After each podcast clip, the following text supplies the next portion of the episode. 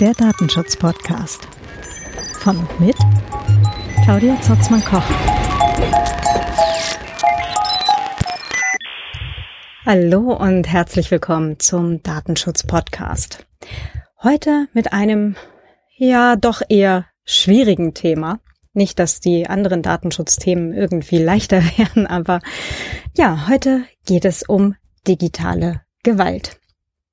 Ähm, zum Thema Tracking und so weiter, äh, das wissen die meisten Zuhörerinnen und Zuhörer hier ja, ähm, beschäftige ich mich momentan mal wieder mit ein bisschen was und bin da neulich auf etwas gestoßen, was mich doch eher fassungslos gemacht hat. Ich habe nach App-Tracking gesucht, ja, so handelsübliche Suchmaschine, nicht Google, und bin quasi gleich auf der ersten Seite der Suchtreffer auf Stalkerware gestoßen. Ja, also ähm, App, eine App für Android-Geräte, die man im Internet käuflich erwerben kann, einfach so das Installationsfile und es äh, laut Plan auf Mobiltelefone von Mitarbeitern oder Kinder äh, installieren kann. Das machte mich zugegebenermaßen wirklich fassungslos. Ähm, wir hatten das Thema im vergangenen Jahr bei der Privacy Week. Ähm, da kommen wir auch gleich zu.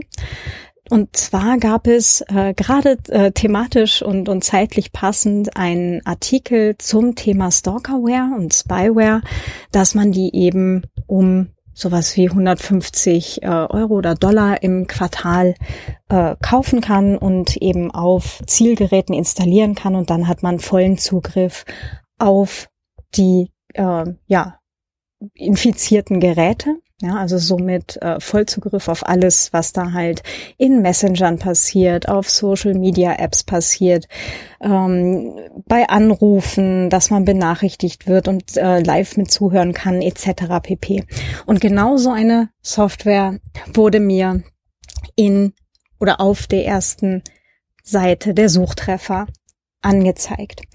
Äh, und zwar nur als Hinweis, ja, äh, viele der Zuhörerinnen und Zuhörer äh, sind sich wahrscheinlich dessen bewusst, manche aber vielleicht auch nicht. Ähm, es handelt sich hier nicht um das sogenannte Darknet. Ja, das ist eine ganz normale Internetsuchanfrage gewesen. Ähm, ja, wie gesagt, mitten auf der ersten Seite der Treffer. Ähm, das heißt, alles, worum es jetzt dann letztendlich auch geht, beziehungsweise eben konkret bei solchen Sachen wie Stalkerware, ähm, das ist jetzt nichts, wo man extra irgendwie sich ins Darknet begeben muss und sich durch Foren lesen muss oder sonst irgendwie äh, Aufwand betreiben muss, ja. Es tut eine ganz banale Suche im Netz. Ja, also das hatte mich schon schon irgendwie fassungslos gemacht. Das war mal das eine. Das andere war ähm, dass ich jetzt unlängst auf Mastodon eine Diskussion hatte, ähm, die sich äh, auf, aufhing, aufhängte, hm. anschließend war an einen Artikel bei Deutschlandfunk Nova vom 24. September 2019. Ähm, und zwar ging es da dabei um ähm, Dickpics mit der Überschrift warum Männer ungefragt Penisbilder verschicken. Ähm, der Artikel, also sagt dann halt auch, dass eben es wurde halt eine Studie gemacht und äh, fast die Hälfte der befragten Frauen zwischen ähm, Anfang 20 und Ende 30 haben bereits von fremden Männern, meistens fremden Männern, Penisbilder geschickt bekommen. Die Kurzfassung ist, es geht letztendlich nur um Machtausübung. Ja, es geht um nichts anderes. Und das ist erstens wirklich, wirklich traurig genug, dass es äh, offensichtlich äh, Menschen nötig haben, auf äh, solche Methoden zurückzugreifen, um sich irgendwie gut zu fühlen. Äh, zum anderen ist es natürlich auch eine Sache ähm, der Übergriffigkeit. Ja, und abgesehen davon ist es auch tatsächlich ein Straftatbestand, was ich jetzt schon wieder sehr schön finde. Hurra, wir haben zumindest etwas, was an der Sache strafbar ist. Und wenn Frauen tatsächlich Schritte ergreifen und äh, Anzeige erstatten, gibt es gute Chancen, dass das Ganze dann halt auch geahndet wird. Das ist ja schon mal was Positives. Ähm, wo wir aber allerdings ein großes Problem haben in der Rechtsdurchsetzung, ist im privaten Bereich, wenn es halt wirklich um Beziehungen geht. Ähm, dazu habe ich jetzt euch äh, ein Panel mitgebracht vom äh, von der Privacy Week 2018 und ich freue mich gerade sehr, dass sich das äh, zeitlich jetzt gerade sehr schön ergeben hat, ähm, dass wir jetzt gerade die Veröffentlichungsgenehmigung für dieses Panel bekommen haben ähm, macht mich wirklich sehr, sehr glücklich, weil das Thema wirklich viel, viel breiter diskutiert gehört. Ähm, Spoiler, wir haben auf dieses Panel, das ihr gleich hören werdet, äh, im vergangenen Jahr ähm, sehr viel, sehr positive Rückmeldungen bekommen. Äh, und nachdem das Thema ja leider im Netz auch nicht abreißt, ähm, wird es auch in diesem Jahr bei der Privacy Week 2019 wieder einen Themenschwerpunkt auf digitale Gewalt geben. Ähm, zum einen äh, wird die Sandra Zegler von der Agentur SOS Stalking da sein. Äh, die werdet ihr auch jetzt gleich dann hören. Äh, es wird die Anne Roth ähm, etwas dazu beitragen und die Sigi Maurer, die ja auch äh, in den vergangenen Monaten und Jahren da äh, leider, wirklich leider äh, viel zu berichten gesammelt hat. Ja, äh, das Panel von der Privacy Week 2018. Ähm, jetzt muss ich gerade mal spicken. Genau. Wir hatten es genannt, digitale Grenzüberschreitungen im Privaten, Cybergewalt in Beziehungen. Ähm, ihr hört jetzt dann gleich die Sandra Zegler, wie gesagt, von der Agentur SOS Stalking in Berlin. Ihr hört die Valentina von den Wiener Frauenhäusern, die äh, Opferschutzanwältin Sonja Assis. Äh, zum Zeitpunkt der Aufnahme war sie gerade karenziert. Die Pascoda als äh, Vertreterin der äh, Informatiker und Innen. Also halt, sie hat die, die Sicht äh, derjenigen, die selber Software entwickeln können und ähm, was denn halt auch in der Forschungsgemeinschaft so mit Gender Equality und so ähm, gerade Stand der Dinge ist. Ja, und mich, ich habe damals dieses Panel moderiert und wünsche euch jetzt einfach mal trotz aller Ernsthaftigkeit des Themas und vieler Momente, die ich auch während der Diskussion schlucken musste, ähm, trotzdem viel Spaß mit dieser Podiumsdiskussion. Nachdem ich damit fertig bin, äh, möchte ich jetzt das Panel anmoderieren. Das wird aus sehr verschiedenen Perspektiven, also das der Titel ist, ja, dass ich mir den Titel gemerkt habe, eben wie die Claudia auch schon gesagt hat, digitale Grenzüberschreitungen im Privaten, Cybergewalt in Beziehungen. Und das ist ein Thema, das extrem brisant ist und das sehr viel, also das gerade jetzt immer wichtiger wird und leider sehr, sehr wenig behandelt wird, oft in den Medien. Oft ist dann Gewalt wird nur die traditionelle Art der Gewalt gesehen und digitale Gewalt und, und Cybergewalt, das ist ja so, das ist ja nicht wirklich gewalttätig und das ist absolut nicht so und das ist, hat für die Opfer genauso schlimme Folgen wie andere Arten der Gewalt. Und deshalb finde ich das Panel auch extrem wichtig und freue mich sehr, dass wir das zustande gebracht haben. Also wir haben fünf Teilnehmerinnen. Ähm, das ist zum einen die Poskoda, die von der TU Wien kommt ähm, und dort Informatik studiert und die dementsprechend aus der, aus der technischen Seite ein bisschen die, die technische Seite beleuchten wird und die,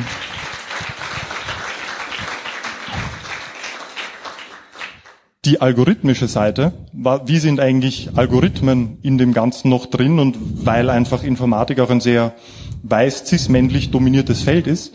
Ähm, dann haben wir die Sandra Ziegler, die sich mit Stalking beschäftigt und eine Stalking-Agentur hat und äh, vorher Kriminalkommissarin in ähm, Deutschland war und darüber sehr viel Expertise hat und auch letztes Jahr bereits zwei Talks bei uns gehalten hat.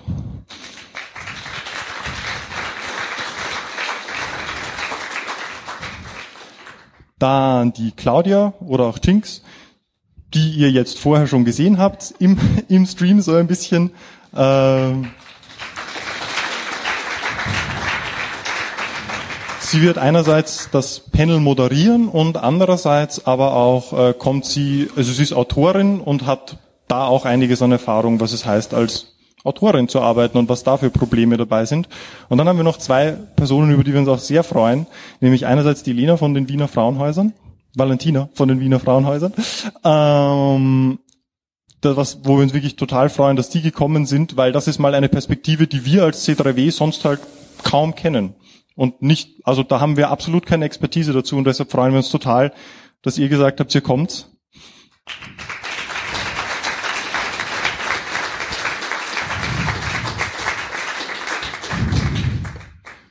Und als letztes die Sonja, die als Opferschutzanwältin auch mit den Wiener Frauenhäusern zusammenarbeitet.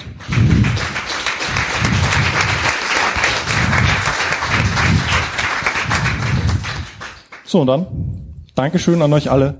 Wir freuen uns sehr, dass ihr da seid und the stage is yours. Dankeschön.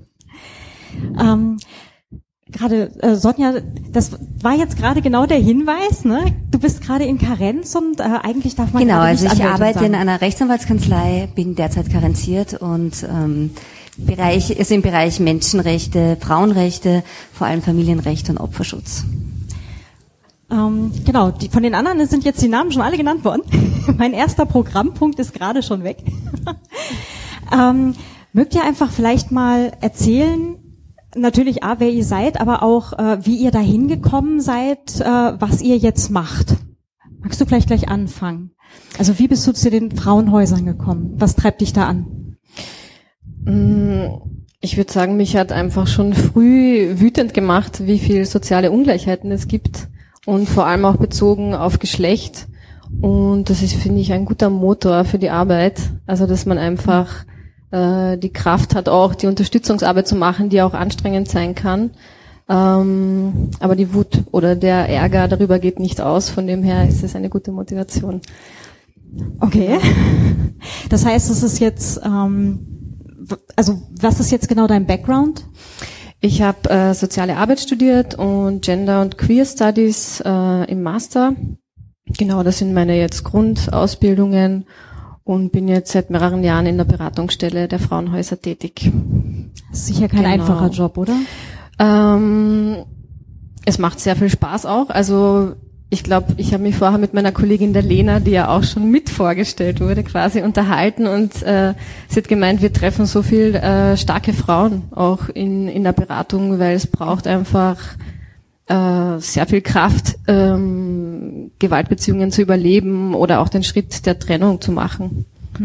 Genau. Deswegen ist es auch ein, äh, eine Arbeit, die sehr viel äh, Spaß macht. Sandra, du warst vorher bei der Polizei. Was hat dich dann dazu angetrieben, äh, dich dann quasi selbstständig zu machen mit einer eigentlich Anti-Stalking-Agentur, oder? Ja, also ich finde den, den Punkt, den du gerade angesprochen hast, der bestimmt auch mein, ähm, mein berufliches Wirken sehr. Also ich bin auch sehr wütend, wenn ich so viel Unrecht sehe und so viel Grenzüberschreitung und Gewalt. Ähm, ich war 14 Jahre bei der Kriminalpolizei in Berlin, habe dort ähm, im Bereich schwerer Gewaltdelikte ähm, Verfahren geführt. Das heißt im Bereich ähm, ja, versuchter Mord, Totschlag, schwere Körperverletzung und alles, was so dazugehört. Und das eben auch mit dem Schwerpunkt Intimpartnergewalt. Also da schließt sich der Kreis. Und mich hat das auch immer wahnsinnig wütend gemacht und vor allem auch sehr betroffen, dass, ähm, dass ich da auch wirklich nicht wegsehen konnte und dass auch die, die Motivation, da einzugreifen und einzelnen Schicksalen zu helfen, einfach nie weggegangen ist. Bis heute tatsächlich nicht. Obwohl man eigentlich meint, ich habe wirklich viel gesehen bisher. Aber es geht nicht, geht nicht vorbei. Also es muss ich weitermachen. Und ähm, ich habe im Rahmen gerade ähm, dieser, dieser häuslichen Gewalt, habe ich ganz viel ganz viele Stalking-Fälle gesehen. Und das Interessante ist, dass gerade dann, wenn die Gewaltspirale so, so stark oder so schlimm geworden ist, dass es am Ende sogar zu versuchten Tötungsdelikten gekommen ist. Und ähm, naja, und die Opfer natürlich schwerst traumatisiert und wirklich betroffen und zum Teil eben auch behindert waren. Ähm, da ist mir sehr häufig Stalking begegnet. Und das fand ich nicht nur interessant, sondern ich fand es in dem Sinne eben auch sehr schlimm, weil das sehr häufig Fälle waren, die im Vorfeld schon in irgendeiner Form bekannt waren und trotzdem ist es zu diesen schweren Straftaten gekommen. Und viele dieser Taten sind auch wirklich nicht in den Statistiken aufgetaucht. Und das hat mich tatsächlich dazu bewogen zu sagen, Moment mal, wenn es so schlimm werden kann, dass Menschen wegen Stalking sterben, dann muss es doch, wenn wir uns den Gewalt, die Gewaltspirale angucken, dann muss es doch an einem früheren Punkt den Punkt geben, wo man wirklich eingreifen kann, wo man den Frauen auch helfen kann. Und es ist ja nicht so, dass die Frauen sich nicht äußern. Also die laufen ja überall hin ähm, und versuchen Hilfe zu bekommen. Das war die Motivation und das war tatsächlich so eine Motivation, dass ich dann meinen Beamtenstatus gekündigt habe und ähm, jetzt die eigene Agentur habe. Damit bin ich auch ja sehr zufrieden. Das ist meins. Skoda, ähm, du bist äh, Informatikstudentin. Ja. Gut. ja, ich durfte ja vorhin nicht Programmiererin sagen. Genau. Ah. Warum? Ähm, ich studiere auf der TU Wien. So, der, der Master hat jetzt einen neuen Namen gekriegt, Human Centered Computing, Media and Human Centered Computing. Ähm, Programmiererin deswegen nicht, weil es mir die Uni ausgetrieben hat. Äh, ganz explizit. Äh, wie ich zum Thema kommen bin, das im Großen und Ganzen bin ich recht unreflektiert ins Informatikstudium reingegangen, bin dann aber in die richtigen, ins richtige Umfeld reingerutscht. Die FS-Inf, die da vorher schon genannt worden ist, hat äh, mich definitiv politisiert. Und da geht es halt auch ganz viel drum, äh, Ungleichheiten zu bekämpfen. Also in der Studien Studierendenvertretung halt spezifisch normalerweise Ungleichheiten unter den Studierenden, so diese Machtgefälle zwischen Uni und Studierenden äh, irgendwie ein bisschen auszugleichen durch Vertretungsarbeit und ähm, das Ganze aber halt auch auf weiter zu sehen und zu sagen, ja, die Welt endet halt nicht an den Pfoten der Universität, sondern Studis befinden sich auch, sind halt auch nur Menschen quasi und äh, auch von Dingen betroffen, die außerhalb von der von der Uni passieren und halt äh, da reinwirken. Und ähm, in den letzten Jahren ist dann halt das Thema von äh, Geschlecht in der Informatik dann noch recht wichtig geworden, also Gender äh, in Technology, vor allem so als allgemeines Ding. Und damit beschäftige ich mich jetzt halt sehr intensiv mhm. in den letzten ja, drei, vier, vier Jahren wahrscheinlich so aus dem mhm. Du hattest ja gerade schon quasi den Anfang fast gemacht. Wie bist du jetzt äh, dazu gekommen, äh, dass du jetzt äh, im Bereich Opferschutz und Familienrecht tätig bist? Also für Seelenheil gibt es da, glaube ich, einfachere Fälle, also oder einfachere Rechtsgebiete auch. Ne? Also keine Ahnung, Mietrecht oder so. Das ist, glaube ich, alles äh, entspannter. Also da muss man ja dann irgendwo auch ein, ein Herz für haben, oder? Das auf jeden Fall. Also entspannter wahrscheinlich. Äh, Mietrecht wäre mir zu trocken. Ich wollte unbedingt was mit Menschen machen. Ähm, vor allem ja auch mein, mein juristisches Wissen dafür einsetzen, ähm, dass es Menschen, die in ungleichen Situationen ähm, an, an ihr Recht kommen. Und das war eher ein Zufall, dass ich, oder ich nenne es eigentlich Schicksal, dass ich zu dieser Kanzlei gekommen bin, bei der ich jetzt nach wie vor tätig bin. Ich mache das jetzt seit über sieben Jahren. Und ähm, da ist ein, aus einem Beruf auch wirklich Berufung geworden. Diese Opfervertretung, ich kann mich da der Valentina anschließen, wir arbeiten sehr eng miteinander. Also ich vertrete, ich bin beauftragt quasi von diversen Opferschutzorganisationen, ähm, wie zum Beispiel den Wiener Frauenhäusern, die, wenn eine Frau zu Ihnen kommt und ähm, eine Anzeige erstatten möchte, juristische Prozessbegleitung zusätzlich zur psychosozialen Prozessbegleitung angeboten bekommt. Das Ganze wird finanziert durch das Bundesministerium für Justiz. Das heißt, die Frau bezahlt für diese rechtliche Vertretung nichts. Und ähm, wir begleiten sie gemeinsam durch diesen harten Weg des Prozesses mit allen Hürden, die dabei entstehen. Und da gibt es einige, über die wir heute vielleicht auch noch sprechen können. Ich befürchte ja. Ähm, wir hatten ja, äh, also wir haben ja auf der einen Seite den ganz physischen Bereich, also was du auch vorher angesprochen hattest, Sandra, mit den äh, mit Tötungsdelikten oder versuchten Tötungsdelikten. Ähm, ich glaube auch gerade bei den Frauenhäusern bei euch werden häufig halt auch ähm, Opfer von von körperlicher Gewalt letztendlich äh, ankommen. Und äh, wie ich das halt auch in einem, einem Vorgespräch verstanden habe, es sind ja eigentlich immer Mischformen von Gewalt. Ähm, ihr könnt das wahrscheinlich, könnt ihr das bestätigen? Auch, ja. Mhm. Ja, also ich kann das absolut bestätigen. Das eine ist ja so die Theorie, und da sage ich jetzt hier wahrscheinlich gerade auch in der Runde nichts Neues, dass es dass häusliche Gewalt ja sehr häufig ähm, sowohl körperliche, physische als auch sexuelle Gewalt beinhaltet und gerade dieser Dreiklang sehr massiv zur Demütigung und Entwürdigung beiträgt. Und häusliche Gewalt ist ja ein Phänomen, wo es nicht um Konflikte geht, die, die gelöst werden sollen, sondern da geht es ja um ganz andere Fragen. Also wirklich Macht, Gewalt, Dominanz und Demütigung. Beziehung. Und das kann ich tatsächlich sagen. Also in, in den meisten Fällen, die ich bisher ähm, sehen musste, tatsächlich, da hat es sehr viel von genau diesen Gewaltformen gegeben, die ineinander zahnen. Hm. Ähm, unser Panel heute heißt hier digitale Grenzüberschreitungen im privaten Cybergewalt in Beziehungen das ist jetzt nicht nur ein Bereich. Das ist, glaube ich, ein sehr großer Bereich, weil selbst wenn man sagt, äh, also Cyber immer ist ja im CCC-Umfeld immer mit Anführungsstrichen äh, versehen, aber äh, selbst wenn man sagt, okay, eine digitale Gewaltform, ähm, da gibt es ja auch Unterschiede. Ne? Äh, was habt ihr jetzt äh, bei euch an ähm, Erfahrungen sammeln können oder welche Formen kennt ihr da? Da gibt's viele verschiedene, aber ich möchte es auch nochmal betonen, dass die eben nie, also die Cyberübergriffe nie, ähm, so ist glaube ich besser, gell? nie isoliert stattfinden. Also es ist nie, es ist jetzt nur das vorgefallen und es gibt nur den Cyberübergriff, sondern es kommt eigentlich immer, ist das mein Mikrofon? Ich glaube, es geht so. Okay. Da ist wahrscheinlich ähm, jemand nochmal den Staub von der E-Mail gepustet. Sondern eigentlich passiert es immer im Zusammenhang mit anderen äh, Gewaltformen. Ja? Und deswegen sind auch ähm, immer, ist immer einfach die Gesamtsituation von der, von der betroffenen Frau einfach mitzubedenken, ähm, wenn man mhm. sich anschaut, okay, was passiert da? Man kann es auch nicht isoliert anschauen und beurteilen, denke ich mir. Ähm, und was wir häufig erleben, sind ähm, zum Beispiel nach ähm, Trennungen, dass es dann einfach unzählige E-Mails gibt ähm, mit vielleicht Anschuldigungen, Beschimpfungen oder ähm, wirklich auch Bedrohungen. Ja. Ähm, es kann auch äh, zum Beispiel äh, Spyware installiert worden sein auf ein Handy.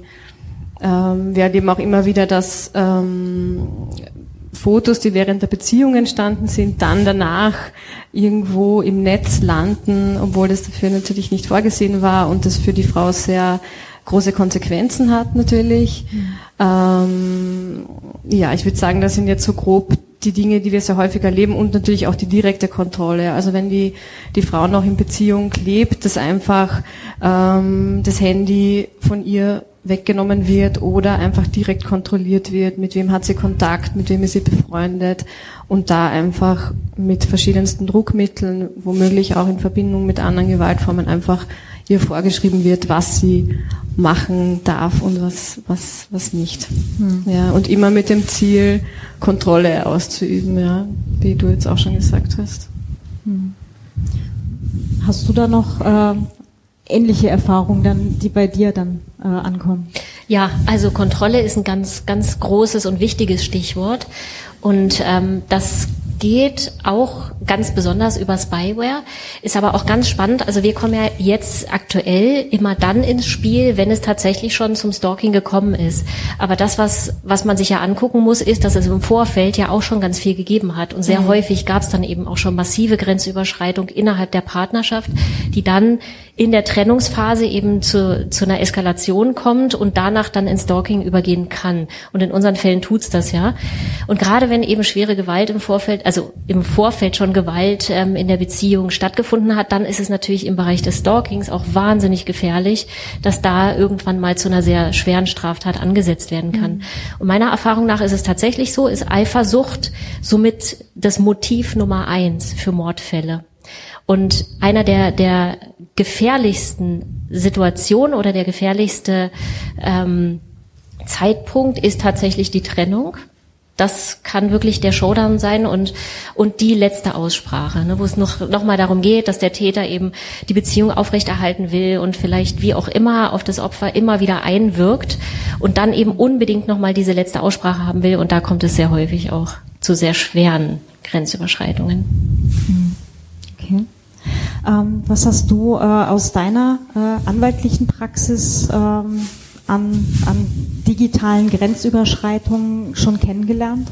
Also was mir schon auffällt, ist, dass gerade in den letzten Jahren ähm, die Gewalt äh, über Internet und über Smartphone wahnsinnig zugenommen hat. Ähm, fast in jedem gefühlten zweiten Akt, der auf meinem Tisch landet, geht es um entweder die Wegnahme eines Handys, um zu kontrollieren, noch während der Beziehung, also wo der Täter auch noch physisch Zugriff hat auf das Opfer. Ähm, wobei es dann ab dem Zeitpunkt, wo es dann den Cut gibt, dadurch, dass die Frau zum Beispiel ins Frauenhaus geht und da seinem physischen Raum mehr entzogen ist, Frauenhäuser haben anonyme Adressen, ähm, beginnt dann vermehrt die, die Cyberkriminalität, wo es dann um Nachrichten geht, um Drohungen. Für mich äh, als Juristin ist es dann immer schwierig, Abhilfe zu äh, schaffen, weil nicht all diese Fälle auch strafbar sind. Ich vertrete Frauen ja im Strafprozess als juristische Prozessbegleiterin. Das bedeutet, ich kann ihnen nur helfen in diesem Rahmen, äh, der auch finanziert wird, wenn ein Strafdelikt, ein Tatbestand erfüllt ist. Und da sind leider noch immer nicht alle psychischen Formen von Gewalt ähm, oder alle Formen von psychischer Gewalt straf, unter Strafe gestellt. Wir kennen in unserem österreichischen Gesetzbuch vor allem ähm, in diesem Zusammenhang Cybermobbing, gefährliche Drohungen, die natürlich auch per E-Mail, per WhatsApp, äh, per Facebook verschickt werden können und ähm, sonst Nötigungen und so weiter. Ähm, also bestehende Delikte, die es immer schon gab, die jetzt nur aufgewehrt oder ergänzt worden sind durch das Delikt äh, des Stalkings, beharrliche Verfolgung und eben des Cybermobbings. Und äh, da gibt es wirklich eine Zunahme dieser Fälle. Vor allem kommen da Fälle zutage, die ähm, wo Frauen von ihren Männern bedroht werden, dass Nacktfotos online gestellt werden. Oft werden diese Nacktfotos gar nicht einvernehmlich hergestellt. Schon während der Beziehung gibt es schon einen gewissen Druck oder ähm, werden diese durch Drohungen und Nötigungen veranlasst, ähm, dass, dass die Frau dann auch wirklich äh, das duldet oder geschehen lässt. Und später werden sie dann mit diesen Nacktfotos erpresst. Beziehungsweise ähm, dass die Nacktfotos dann der Familie weitergeschickt werden. Und genau da ist so eine gewisse Lücke, denn Cybermobbing etwa ist in Österreich nur strafbar, wenn sie einem größeren Personenkreis von circa zehn Menschen ähm, zu, ähm, veröffentlicht werden gegenüber. Und ähm, wenn der, der Täter das quasi nur Mutter, Vater, Bruder und einem Freund schickt, dann sind wir da drunter und da können wir strafrechtlich gar nichts tun. Hm. Und strafrechtlich relevant ist es wahrscheinlich erst in dem Fall, wenn wirklich da steht, äh, ich bringe dich um oder ähnliches. Gefährliche Drohungen sind Drohungen mit einem Übel gegen ein gewisses Rechtsgut, wie zum Beispiel das Leben. Ähm, und da gibt es auch Graubereiche. Das Opfer weiß vielleicht ganz genau aus früheren Zusammenhängen, wenn er das sagt, meint er das. Aber in dem Moment sagt er nur, dir wird was passieren und das ist für die Staatsanwaltschaft dann oft zu unkonkret und wird dann oft eingestellt. Also wir haben die Statistiken uns ganz genau angesehen. Die Statistik von 2013 ist mir jetzt gerade noch im Kopf. Da werden über 50 Prozent der angezeigten gefährlichen Drohungen von der Staatsanwaltschaft wieder eingestellt. Entweder mit der Begründung, das ist eine milieubedingte Unmutsäußerung. Okay wobei sehr vage bleibt, was das überhaupt bedeutet und was normales äh, Verhalten wäre im Vergleich dazu. Ähm, Drohungen werden überhaupt sehr selten ernst genommen und ähm, können eben bis, bis zum Femizid, also bis zum vorsätzlichen Mord einer Frau durch einen Mann führen. Und darf ich nur kurz, mhm. kurz anschließen? Das ist denn nämlich eben in der psychosozialen Beratung auch so schwierig, ja, weil Ähm, die Belastung ist ganz klar sichtbar. Ja, es gibt es gibt ständige Kontaktaufnahmen, zum Beispiel gegen den Willen der Frau oder Fotos wurden online gestellt und strafrechtlich ist das aber nicht verfolgbar. Ja, und es ist auch ganz schwer, den Betroffenen äh, verständlich zu machen. Ja, weil es ähm, auch ungerecht ist. Ja, und weil halt das das Rechtssystem nicht immer gerecht äh, agieren kann in dem Sinne. Ja, und das ist dann einfach total schwer verständlich zu machen. Okay, ja, ich verstehe, das ist furchtbar, aber wir können quasi nichts machen. Es gibt dann noch Möglichkeiten im zivilrechtlichen, ja, vielleicht kannst du das später noch erläutern, aber jetzt im strafrechtlichen Sinne nicht. Hm. Du schaust schon sehr unbegeistert rein. Das spiegelt gerade mein, mein meine persönliche. Ja, äh, ich habe vorher vergessen, auf was so die Combo Breaker ist. Tut mir leid, ich bin wütend. Ja. Es ist halt einfach so. Ähm, es gibt eine recht große Research Community und auch ähm, ein großes Anwendungsfeld von von ähm, Privacy und Security. Das Problem ist, dass ähm, die Threat Models und die Angriffsvarianten, äh, die halt normalerweise diskutiert werden in der persönlichen Beziehung, einfach nicht bestehen. Ja, die Angriffsvektoren sind komplett andere. Einfach die, die Tatsache, dass Täter und Opfer wirklich intime Beziehung haben, das äh, bedeutet ganz andere äh, Machtgefälle, Machtverhältnisse bedeutet eben den physischen Zugang zu den, zu den Geräten vom Opfer, bedeutet die Möglichkeit, dass der Täter das Opfer zur Herausgabe von Passwörtern zum Beispiel zwingen kann oder überhaupt sagen kann, legt der kein Passwort an. Oder es besteht halt die, die Möglichkeit dadurch, dass man sich sehr gut kennt, Passwörter zu erraten. Das sind einfach alles Angriffsvektoren, die in der üblichen Security- und Privacy-Anwendung das gibt's einfach nicht. Das wird nicht berücksichtigt.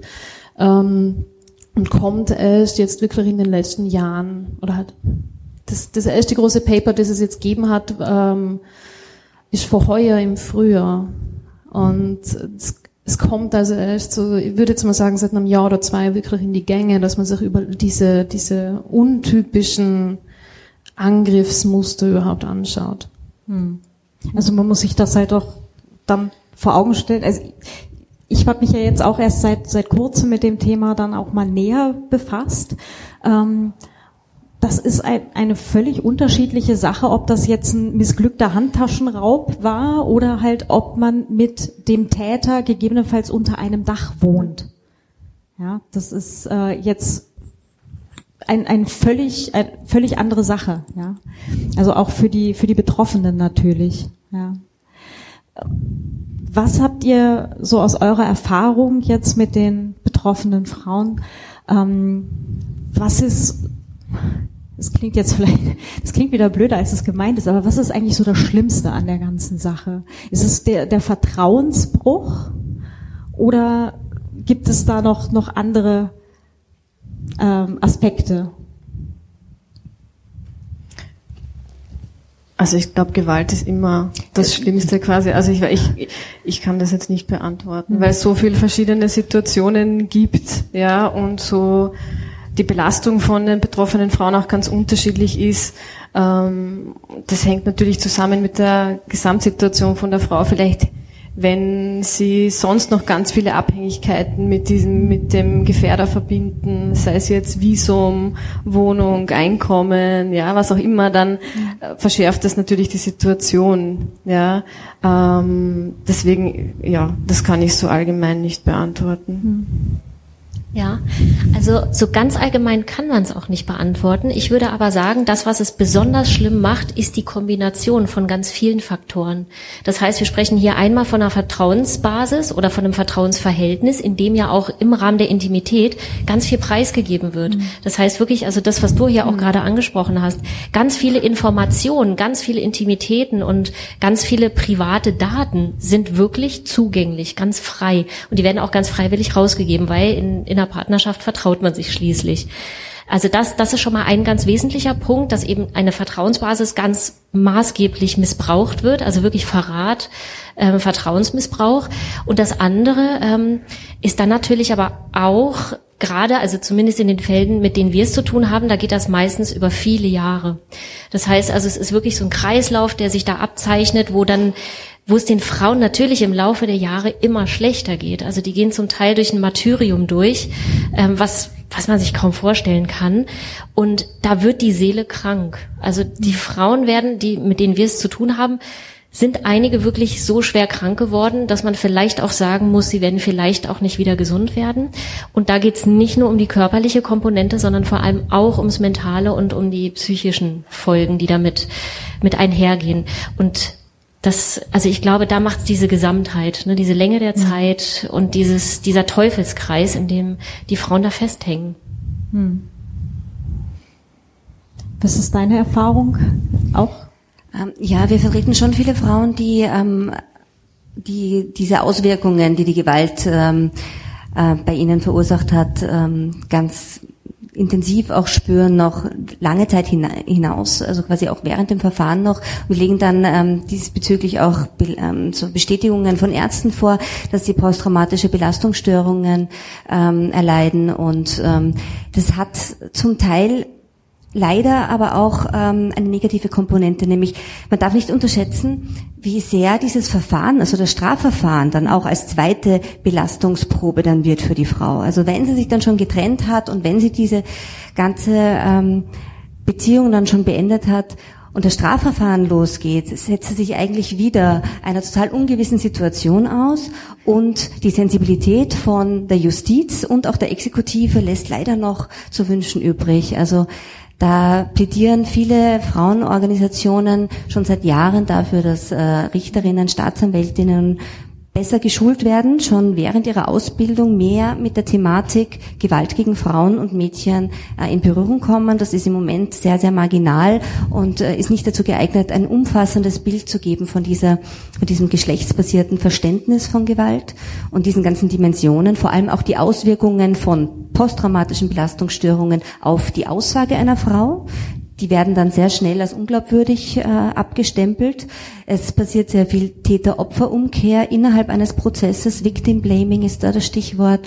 Ähm, Gleich zu Beginn ähm, heißt es ja, und das ist natürlich ganz normal, dass man als Richter im Rahmen seiner Verpflichtung das Opfer belehrt, ähm, dass es die Wahrheit sagen muss. Das kommt bei den Opfern aber oft so über, gleich, gleich weil es die erste Frage der Belehrung ist, man glaubt mir nicht und das manifestiert sich dann auch im Rahmen der Befragung, weil das Opfer immer wieder ähm, mit Fragen, mit Fragestellungen konfrontiert wird, die einem ein bisschen nahelegen, dass der Aussagegehalt und die Glaubwürdigkeit ähm, massiv angezweifelt werden. Und äh, da gibt es eben sensiblere Richter und Richterinnen und unsensiblere. Und da ist es uns schon wichtig, dass Schulungen gerade auch von Frauenschutzorganisationen hier zu mehr ähm, Verständnis auch führt. Mhm. Und dadurch auch die Gefahr der sekundären und äh, Retraumatisierung im Grunde äh, eingedämmt wird. Vor allem, weil man ja auch dran denken muss, dass da teilweise Jahre zwischenliegen, oder? Zwischen den tatsächlichen Handlungen und dann einem Prozess gegeben. Es kommt auf das Delikt an. Hm. Ich würde sagen, ein halbes Jahr bis Jahr. Jahr okay. Hm. Aber kommt natürlich auf die Komplexität des Falles an. Was mir auch noch auffällt als Anwältin ist, äh, dass die Opfer oftmals damit alleingelassen werden, die Beweise zu sichern. Und Beweissicherung ist das A und O, was den Ausgang eines Strafverfahrens anbelangt. Also es werden ganz viele Verfahren auch deswegen eingestellt, als ähm, aufgrund Mangel an Beweisen. Und da ist es einfach wichtig zu betonen, die meisten dieser Delikte sind Offizialdelikte, die der Staat von Amts wegen zu verfolgen hat. Und ähm, es wird schon seit Jahren kritisiert, dass äh, die Justiz da eher den Fokus drauf legt, ob die Betroffenen aussagen wollen. Es gibt ja das Entschlagungsrecht bei Angehörigen, bei nahen Angehörigen und ähm, weniger den Fokus drauf legen, wir selber sollten als Ermittlungsbehörde ermitteln, objektive Beweise sammeln, zum Beispiel die Nachrichten sichern. Also ich habe diverse Fälle schon erlebt, wo die Frau sogar mit einem USB-Stick bei der Polizei ist, die Nachrichten alle gesammelt hat, weil sie von uns diesbezüglich beraten worden ist und der USB-Stick dann aber der Frau wieder mitgegeben wird mit der Information, wenn der Richter das dann braucht, dann holt er sich das schon, nur davor wird schon eingestellt, weil die Beweise nicht im Akt landen.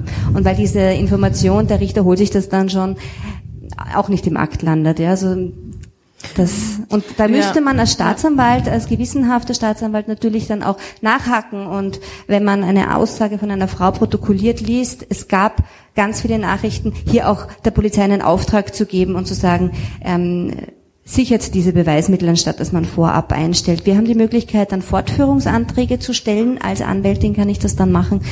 Und ähm, so können wir versuchen, da noch entgegenzuwirken. Aber auch die Fortführungsanträge, die haben eine sehr, sehr geringe ähm, Erfolgsquote. Ja. Beweissicherung ist ein super Genau, Hinweis, Beweissicherung, ja. weil wir merken das dann auch in der Beratung, ja, es lastet total viel Arbeit bei den Betroffenen, ja, also wir in der Beratungspraxis schauen dann mit den, mit den Klientinnen, okay, was ist da genau vorgefallen? Machen wir Screenshots, ja, chronologisch ordnen, ja. Also eigentlich, es ist schon so viel vorher zu tun, bevor man überhaupt von quasi rechtlichen Institutionen äh, Unterstützung bekommen kann, ja. Und es ist natürlich auch die Aufarbeitung schon für die Betroffenen eine Belastung, ja. Und wenn es dann vielleicht noch kein äh, Netzwerk gibt, das unterstützt, eine Freundin oder wen auch immer, der das übernimmt vielleicht, ja, diese Nachrichten durchzugehen, dann ist einfach schon dieses Vorab, bevor man irgendwas versuchen kann, strafrechtlich oder sei es jetzt zivilrechtlich ein Kontaktverbot, eine einstweilige Verfügung zu kriegen, ist da schon massiv viel zu tun. Und wir haben auch immer wieder in der Praxis erlebt, wir haben es aufbereitet und es ist total nachvollziehbar, ja, und dann wird es aber abgewiesen. Und das ist dann natürlich besonders frustrierend jetzt ähm, für uns als Unterstützungseinrichtung und für die Betroffenen sowieso, weil sie einfach nicht den, den Schutz oder das Verbot kriegen, das sie bräuchten. Ja. Mhm. Vor allem, weil dann äh, ja die Delikte letztendlich auch oft über einen langen Zeitraum laufen und dann hat man oder hat die Frau wahrscheinlich die Hälfte der Beweise, der Nachrichten, der Bilder und so weiter möglicherweise auch schon gelöscht.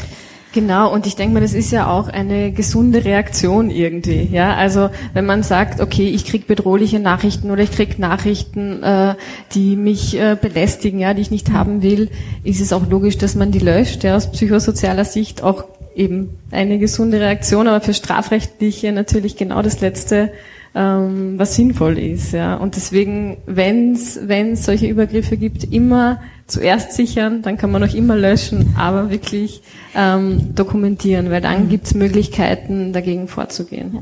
Das ist jetzt der Vorteil der DSGVO. Jetzt kann man sich ja äh, sämtliche Inhalte, die man jemals auf irgendeinem sozialen Netzwerk hatte, zumindest mal runterladen. Mhm. Da sind dann äh, solche Nachrichten hoffentlich auch mit dabei, also zumindest Nachrichten, die man selber geschrieben hat und nie abgeschickt hat, die sind dabei. Na, also mhm. zumindest bei, bei Facebook. Ähm, es wäre dann halt interessant, äh, ob solche Inhalte dann ebenfalls auch noch vorhanden sind. Hat da jemand im, im Saal schon äh, Erfahrungen?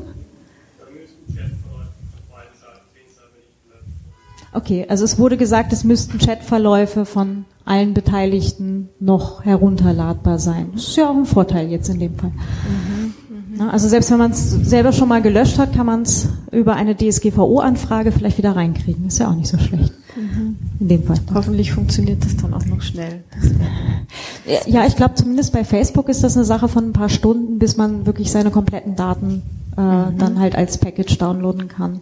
das wäre in dem Fall ganz interessant, ja. Ähm, ja.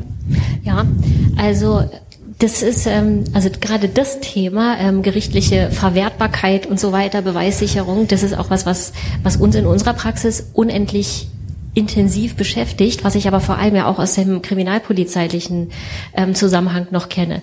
Und ich muss tatsächlich sagen, also genau das, was du auch gerade geschildert hast, das war einer der Gründe, warum ich gekündigt habe. Weil ich gemerkt habe, in den Fällen, die mir wirklich am Herzen liegen, kann ich wirklich nur so bedingt was bewegen. Und ich hatte auch den Eindruck, dass ich den Opfern selbst kaum helfen konnte. Also das, was sie wirklich gebraucht haben, das konnte ich ihnen nicht geben. Das war eben einer der Gründe, warum ich dann eben auch nach Alternativen gesucht habe, um den Menschen eben auch wirklich helfen zu können. Und heute habe ich tatsächlich die komfortable Situation, dass ich meinen Klientinnen zum Teil, wenn ich das für richtig empfinde, auch von Strafverfahren abrate. Es gibt genau den, den Fakt, dass ich sage, also man muss auch wirklich stabil genug sein, um, um sich mhm. diesen Fragen auszusetzen. Dieses unterschwellige Misstrauen, was eben immer mit, da, mit schwingt und was auch immer dabei ist und was natürlich höchst verletzend ist. Also wir sprechen hier von schwer traumatisierten Frauen zum Teil und natürlich, da ist jede, jeder Nuance von Misstrauen einfach wirklich höchst verletzend und ähm, Ja, und unabhängig davon hat es am Ende leider selten den Effekt, dass das eintritt, was wir jetzt in unseren Stalking-Fällen wollen. Wir wollen ja, dass der Täter von unserem Opfer ablässt. Häufig verschärft es aber gerade Stalking noch, noch mehr, weil wir uns über ein Strafverfahren oder vielleicht auch ein Zivilrechtsverfahren nochmal über mehrere Monate an den Täter binden. Das heißt, wir verschärfen auch das Stalking gerade von Seiten des Täters und wir haben aber nicht den Effekt, dass am Ende ein Urteil gesprochen wird, was den Täter auch dazu bewegt, nicht mehr weiter zu stalken. Und da gibt es wirklich heute viele Fälle, in denen ich sage, also in denen ich tatsächlich dazu rate, in dem Falle würde ich keine gerichtlichen Schritte eingehen, sondern da müssen dann andere Maßnahmen her. Zum Beispiel? Zum Beispiel, das geht dann alles eher in die Psycho, ähm, also in die psychologische Richtung. Das heißt, da geht es dann eher um Selbstbewusstsein stärken und so weiter. Und das, was wir als ähm, Agentur eben leisten können, ist, dass wir eben auch Personenschutz zur Verfügung stellen und, und eben auch andere Maßnahmen tatsächlich ähm, machen können, die den Opfern auch wirklich nutzen. Also dass die wirklich für sich das Gefühl haben, ich habe jetzt ein höheres Sicherheitsempfinden, weil da ist jetzt einer. Ich kann den anrufen, der kommt jederzeit, wenn der Täter da ist und ich bin hier nicht mehr alleine. Hm. Du nix.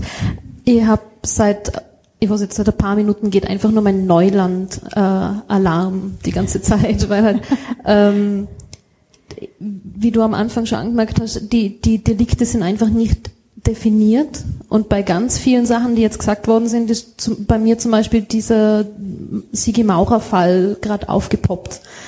Äh, die Opfer-Täter-Umkehr eben dieses, die, die, die Nachrichten, die eindeutig einfach belästigend sind ähm, und, und geahndet gehören, aber anscheinend nicht geahndet werden können oder halt irgendwo im System die Leute sagen, no, so schlimm ist ja nicht gewesen.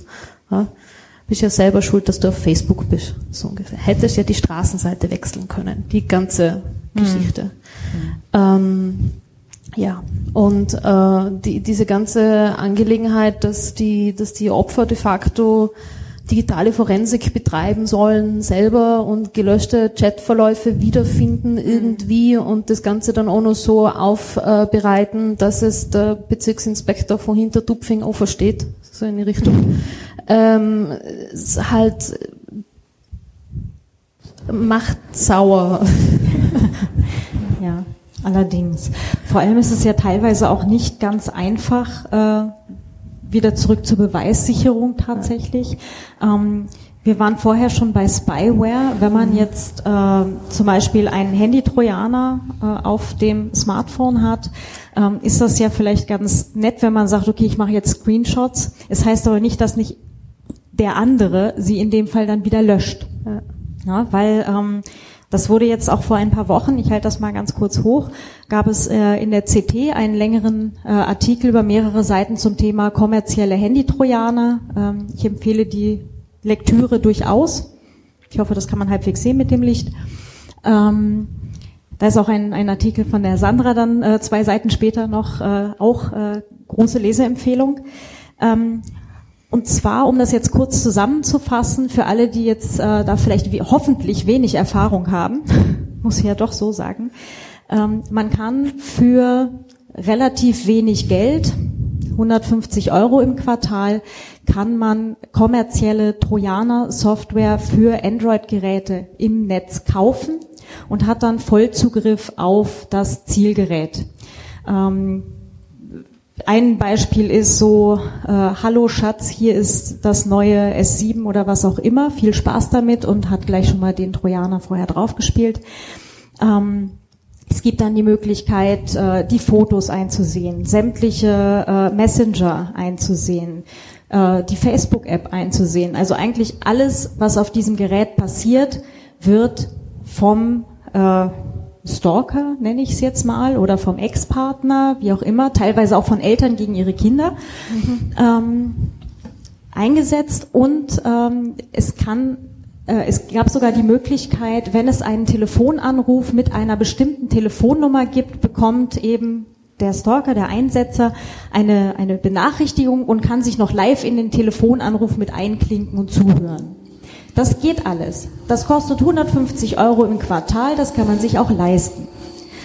Die Sache ist, ähm, jetzt aus meiner sehr technischen Sicht heraus, Und da hatte ich, äh, wir hatten äh, in einem Vorgespräch, wo ich dann sehr viel gelernt habe. Meine technische Herangehensweise war dann, naja gut, wenn man genau weiß, wonach man sucht auf einem Gerät, dann kann man es auch finden, deinstallieren. Man kann sagen, okay, ich installiere das ganze Gerät neu, also so ähnlich wie Windows neu aufsetzen, aber halt am, am Smartphone. Ähm, oder sich einfach ein neues Gerät kaufen. Ne? Ähm, da wurde ich dann darauf hingewiesen, ja, das kann man schon machen, aber dann fühlen sich die Täter ertappt und in die Ecke getrieben und dann steigt erst wieder die häusliche Gewalt. Das heißt, ja, du kannst schon dein Telefon wegwerfen, aber dann wirst du zu Hause geschlagen, in, verkürzt. Oder halt noch mehr. Ähm, das war ein, ein großes Learning, seitdem ich mich jetzt dann halt auch etwas mehr mit der Materie äh, äh, beschäftige. Das war mein mhm. Neuland-Alert, ähm, wo ich dann auch dachte, ja, okay, ähm, da hängt ganz, ganz, ganz viel noch dahinter. Das ist ja nicht damit getan, dass ich halt eine Malware auf meinem Gerät finde und sage, okay, hau ich runter, sondern nee, da kommt dann halt wirklich noch ganz viel nach.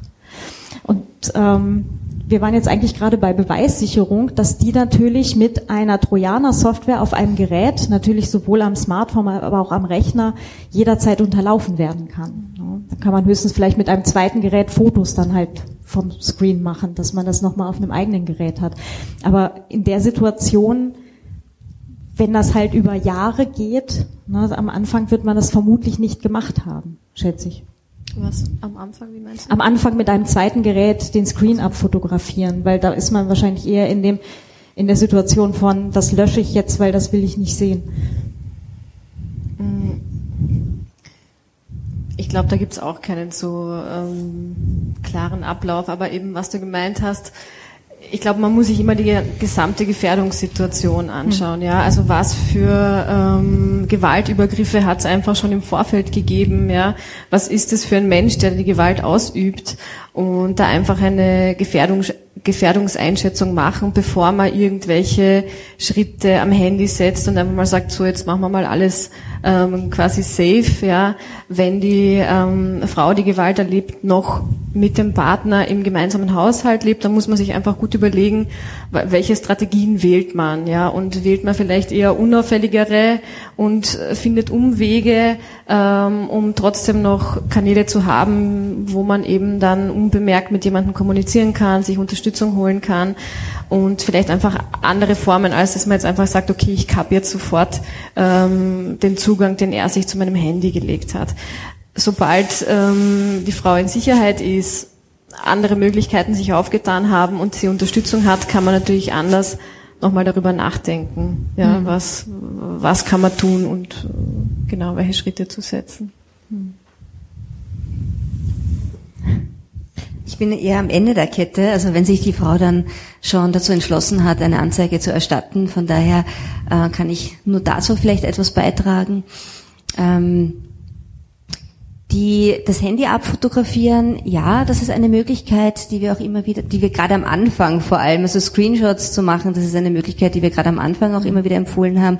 Was ich eben auch schwierig finde, ist, dass äh, der ganze, ähm, also dass die Verantwortung überwälzt wird auf das Opfer und ähm, dass der Täter ja auch immer wieder Zugriff auf dieses Handy haben kann. Wir haben schon zigtausend äh, Fälle gehabt, wo Frauen ihre Nachrichten gesichert haben und der Täter ihnen das Handy weggegeben hat, äh, alles gelöscht hat, das Handy zerstört hat. Äh, das sind dann Sachbeschädigungen für die Justiz, aber Beweismittelverlust für uns und äh, für die Frau natürlich auch sehr, sehr bitter, weil sie am Ende ähm, immer mit dem Gefühl zurückkommt, er kommt damit durch. Es kann ihn niemand stoppen. Ähm, das, was er mir immer gesagt hat, äh, dir wird niemand glauben, mir wird niemand etwas tun, damit hatte er recht. Und das ist für uns alle sehr bitter. Mhm. Zivilrechtlich gibt es einige Möglichkeiten, die die Frau auch unternehmen könnte. Ähm, das sind einstweilige Verfügungen zum Schutz ihrer Privatsphäre, ähm, die sind äh, sehr schnell, also im Vergleich zu anderen Gerichtsverfahren, die sich oft über Monate oder Jahre ziehen können, sind einstweilige Verfügungen Möglichkeiten, wo ähm, schon binnen weniger Wochen, drei bis vier Wochen circa, eine Entscheidung des Gerichts ähm, erlassen werden kann und wo der Täter eben dazu verpflichtet wird oder wo ihm verboten wird, Kontakt aufzunehmen, egal über welchen Kanal. Hm. Diese werden aber auch, muss man dazu sagen, oft übertreten und da gibt es dann die Möglichkeit eben äh, Strafen, Beugestrafen und so weiter zu beantragen, wieder seitens des Opfers. Mhm. Mhm. Und auch da ist aber oft das, das Problem, oder dass es nicht nachvollziehbar ist. Zum Beispiel, wenn der Täter so klug ist, verschiedene Telefonnummern zu verwenden oder ein Fake-Profil so anzulegen, dann ist es schwer nachzuweisen, dass das genau dieser Mensch war. Ja, mhm.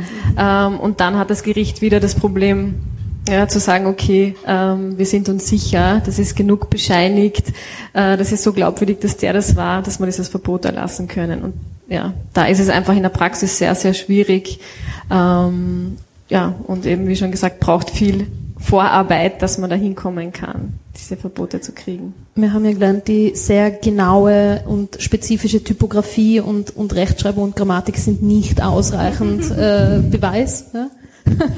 das heißt, da wären wir dann wieder am Punkt, da müssen wir dann quasi schauen, keine Ahnung, kommt die kommen die Postings von derselben IP oder was auch immer. Also es, es, es geht da immer sehr viel äh, gefühlt um, um Technical Literacy, also die Möglichkeit und das, und das Auskennen überhaupt mit, mit Technologie. Mhm. Und das ist halt wirklich, äh, und schönes Stichwort von dir vorhin, das geht, ja, uh, because we can, machen wir das halt mal. Uh, ich verstehe ganz persönlich nicht Leute, die solche Spyware programmieren und dann in irgendwelche Stores werfen. Weil halt, also mein persönliches Ding ist eigentlich immer, what could possibly go wrong? Und äh, wenn ich mal anschaue, so hier Totalüberwachung von einem Telefon, da kann viel schief gehen.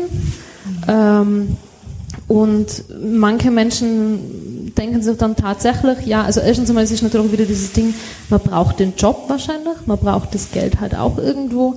Und an und für sich zum Beispiel ist die Zielgruppe ja nur Eltern, die sicher gehen wollen, dass es ihrem Kind gut geht. Mhm. Und dann halt so dieses, es wird schon, Menschen sind ja gut.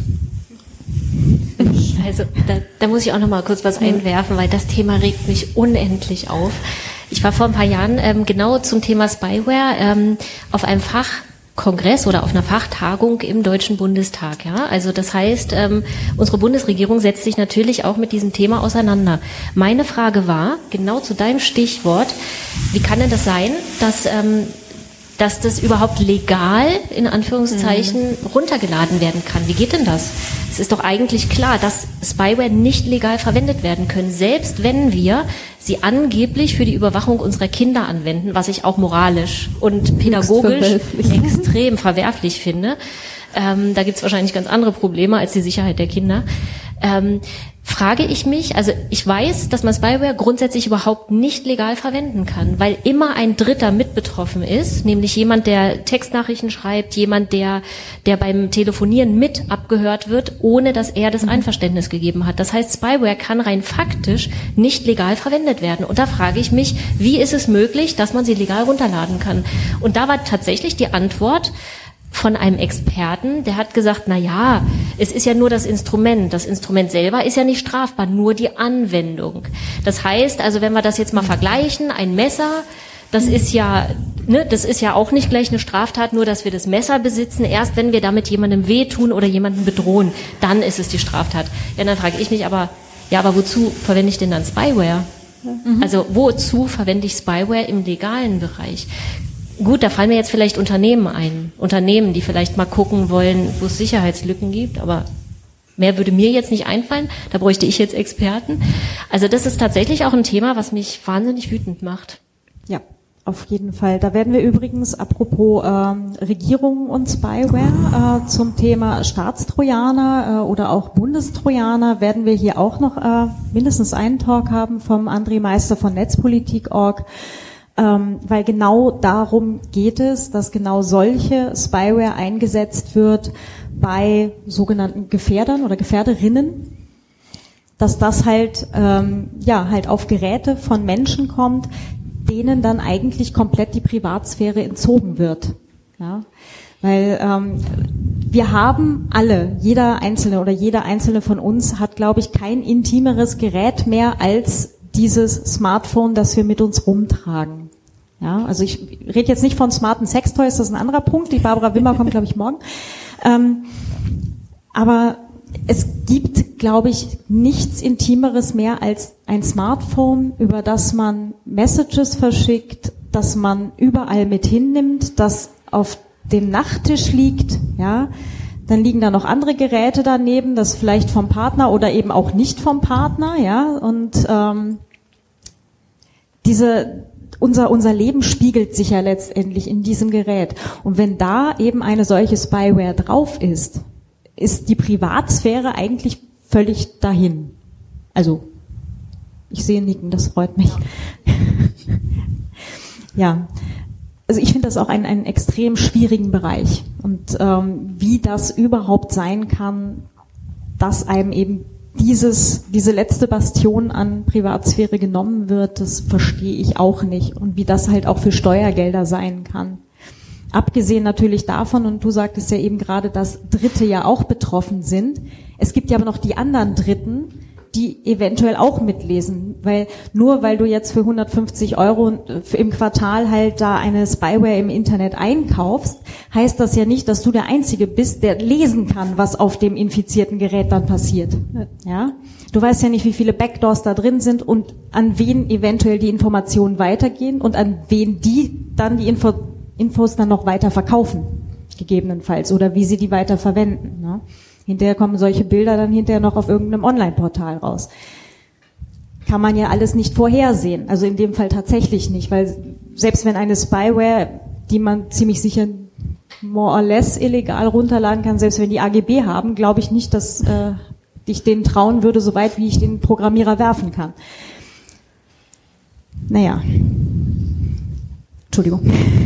Ich glaube, was aber noch hinzukommt, ist, dass oft braucht es ja gar nicht die Spyware, um an Informationen zu kommen. Ja, also es gibt so viele Koppelungen mittlerweile von Smartphone und Computer mhm. und die Cloud und WhatsApp da und dort, ja, dass es eigentlich ähm, oft den Schritt zur Spyware gar nicht braucht. Also so mhm. erleben wir es auch in der Praxis, dass die Kontrolle schon viel früher ähm, und viel leichter noch funktioniert. Ja, also da braucht man gar nicht 300 Dollar investieren, leider.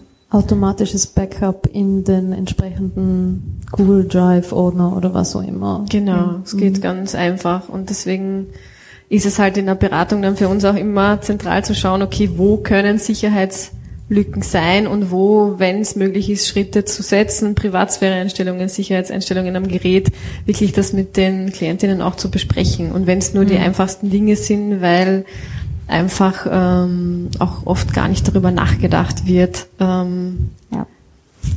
ja, dass da wer äh, sich Zugang verschaffen könnte. Mhm. Wobei, wenn man jetzt zum äh, Nacktbilder macht und die automatisch in die Google Cloud äh, lädt, dann kann es sein, dass sie einem die löschen, weil das ja illegale Inhalte sind in den USA. Just saying. Ähm, zum Thema, das ist ja alles privat, was man in so eine Cloud löscht. Nein, die werden da genauso kontrolliert. Also, mhm. ähm, Jetzt bin ich gerade mit meinem Eingedanken äh, ab vom Thema gekommen. Verzeih mir. Darf ich dann ganz kurz ja, den natürlich. Einwurf machen, ähm, dass ich ja ein bisschen früher los muss? Ja, Deswegen genau. mal die Frage nach der Uhrzeit. Es ist Viertel nach. Genau. Es gibt da eine Terminüberschneidung, deswegen muss die Sandra uns leider schon um halb verlassen. Ähm, also nicht wundern, es liegt nicht am Publikum, dass sie dann rausstürmt. Ihr seid nicht schuld. Zweifelsfall war ich's. Nein. Danke. Ja, es ist Viertel nach. Ähm, ja, wir waren, glaube ich, vorher bei Beweissicherung. Ähm, da hat, wenn wir jetzt halt davon ausgehen, es gibt ja immer eben kombinierte Formen von Gewalt.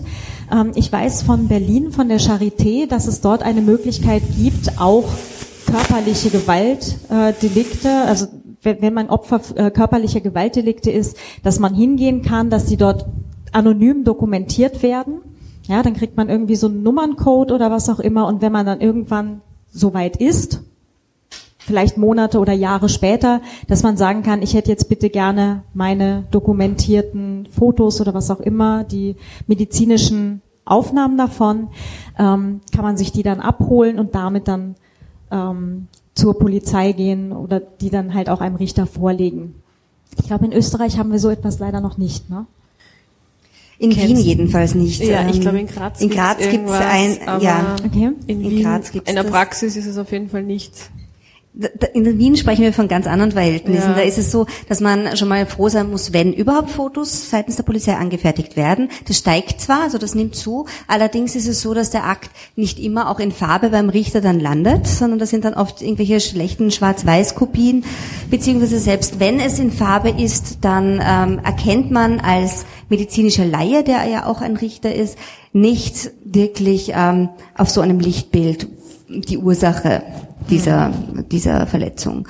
Und äh, auch da sind wieder die Opferschutzorganisationen diejenigen, die sobald der erste Termin mit dem Opfer ähm, vereinbart worden ist, Fotos ähm, anfertigt mit ganz genauer Skizze, wie, wie groß die sind, äh, mit Lineal und ähm, da ganz genau dokumentiert und diese Dokumentationen dann eben auch im Verfahren dann verwendet werden können. Problem, was einem dann oft ähm, auch wieder vorgeworfen wird seitens äh, der Behörden ist, dass äh, diese Fotos oft Tage später angefertigt worden sind, natürlich, und äh, dass man dann nicht mehr mit hundertprozentiger Sicherheit sagen kann, dass es eben vom Täter stammt und von dieser einen Situation, diesem Vorfall, der angezeigt worden ist.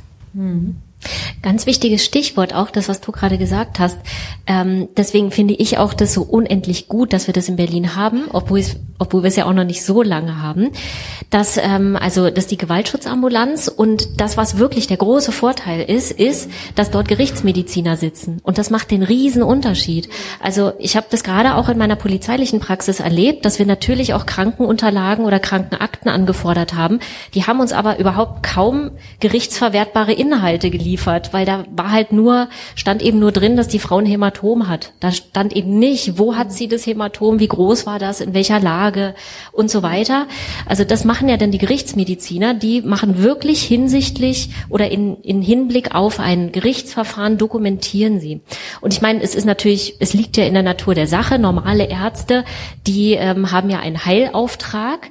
Das heißt, da geht es weniger um die Dokumentation, sondern mehr darum, dass eben ähm, die ja die Patientinnen wieder genesen und die Gerichtsmediziner, die heilen überhaupt gar nicht. Also das sagen unsere auch immer dazu. Die schicken dann auch die Frauen immer gleich wieder weg zu richtigen Ärzten, also zu richtigen Ärzten, die dann ihrem Heilauftrag nachgehen, weil sie tatsächlich ja. da sind, um zu dokumentieren. Und da ich ja als Polizistin gearbeitet habe, weiß ich, was für eine Erleichterung das war. Jede Frau, die gesagt hat, hier, ich war bei der Gewaltschutzambulanz, ich habe das alles dokumentieren lassen, wusste ich, oh, durchatmen, der, der Gerichtsmediziner war dran. Das heißt, ähm, hier haben wir eine gute Beweislage. Hm. Jetzt muss man nur noch eine entsprechend gute Beweislage auch für den digitalen Bereich irgendwo noch schaffen. Mhm. Das wäre, glaube ich, dann noch eine, eine Lücke, oder? Absolut. Mhm. Da ich jetzt keine Expertin bin, wie ihr, ähm, im IT-Bereich fehlen mir tatsächlich noch so ein bisschen die Lösungen. Aber also es ist ja wahnsinnig schnelllebig und es hat sich so unendlich viel entwickelt. Aber da, da müssen unbedingt Lösungen her. Hm. Also wir würden uns das total wünschen. Eine Vernetzung mit Menschen, die, die technisch sich auskennen und die das auch anbieten, ja, ähm, das Handy zu durchsuchen oder was auch immer, ja, und das dann aufzubereiten, das wäre genial. Hm. Ja. Also alle Freiwilligen sollen sich bei uns melden. Vorher ein NDA unterschreiben. Ja, nein, also dass es da irgendwo eine Organisation gibt oder irgendwo eine, ein, ein Bereich, wo man halt hingehen kann und sagen kann, ich habe das Gefühl, ich werde gestalkt, irgendwas kann nicht sein, äh, mein Ex-Mann weiß, äh, dass ich jetzt äh, vorhin mit der Rita Eis essen war, ich habe es ihm aber nicht gesagt, wie kann das sein? Ja? Oder was auch immer, da gibt es sicher ganz viele Bereiche, oder die das dann auch betrifft, wo man dann irgendwo sagt, okay, mag es sein, dass vielleicht einfach das Handy verwandt ist, ja, oder meistens muss man ja nicht so weit gehen, dass, äh, dass man denkt, okay, der hat jetzt einen Privatdetektiv auf mich angesetzt, sondern die Wahrscheinlichkeit, dass dann tatsächlich eher irgendwie eines der eigenen Geräte befallen ist, infiziert wurde mit irgendwas, ist tendenziell höher. Oder wie ist eure äh, Erfahrung da? Also macht man das noch so oldschool mit Privatdetektiv? Das ist eine gute Frage. Also mir ist es lange nicht begegnet. Jetzt, ja. wo du es sagst. Hm? Habe ich schon erlebt, aber ist jetzt nicht an der Tage. Eher im Scheidungsverfahren. Okay. Im Scheidungsverfahren kommt es immer wieder. Mhm. äh, vor, vor allem auch, weil man ähm, die Kosten dieses Privatdetektivs dann vom Schädiger oder von der Schädigerin zurückverlangen kann in einem Zivilprozess. Also man muss sich gar nicht einen, man könnte es sich aussuchen, als betrogene Ehefrau zum Beispiel, nach ähm, nachdem dieses Gutachten vom Privatdetektiv vorliegt, entweder gegen den Ehemann vorzugehen oder gegen die Ehezerstörerin. Okay. sind ja oft ähm, auch ähm, die Männer nicht so kreativ, ja, oder haben keine Ahnung von Technik. Also es ist auch, es kommt immer wieder auch vor, dass Frauen in der Beratung sind und dann frage ich, könnte auch irgendwas mit dem Handy sein, schaut er da mal nach oder ist Ihnen da was mal komisch vorgekommen und sagen sie, no way, der hat keine Ahnung. Ja? Also zum Glück gibt's das auch noch und dann ist zumindest im Bereich der, der Spyware und der Cybergeschichten ähm, mehr Ruhe. Ja, okay. Genau. Hm. Also ich kenne ja tatsächlich auch noch Menschen, äh, ich weiß nicht, wie das, wie das hier aussieht äh, oder bei euch, ähm, die tatsächlich zu zweit ein Telefon benutzen oder zu zweit ein und denselben Computer mit demselben Benutzerkonto. Oder denselben Facebook-Account. Oder sowas, ja. Ähm, ja kennt jemand jemanden? Ja, ich sehe, ja, ich sehe, ich sehe Hände im Publikum. Okay. Ja. Passiert das noch häufig? Ich würde eher sagen, dass ähm, es immer wieder vorkommt, dass Frauen einfach kein eigenes Telefon haben. Ich würde es eher so ausdrücken. Okay. Also dass einfach ähm, ja es einfach kein eigenes Gerät gibt. Hm. Ähm, aber jetzt so, dass sie es gemeinsam verwenden. Also das, was, so ähm, was mir immer wieder mal begegnet, aber auch gar nicht mehr so häufig, ist, dass es so, so ein, ähm, ein Familienrechner gibt den irgendwie der mhm. Ehemann Computer, oft ein, ja. eingerichtet hat. Das heißt, er hat quasi die Adminrechte und die ganze Familie nutzt die dann mit oder nutzt diesen Rechner dann mit.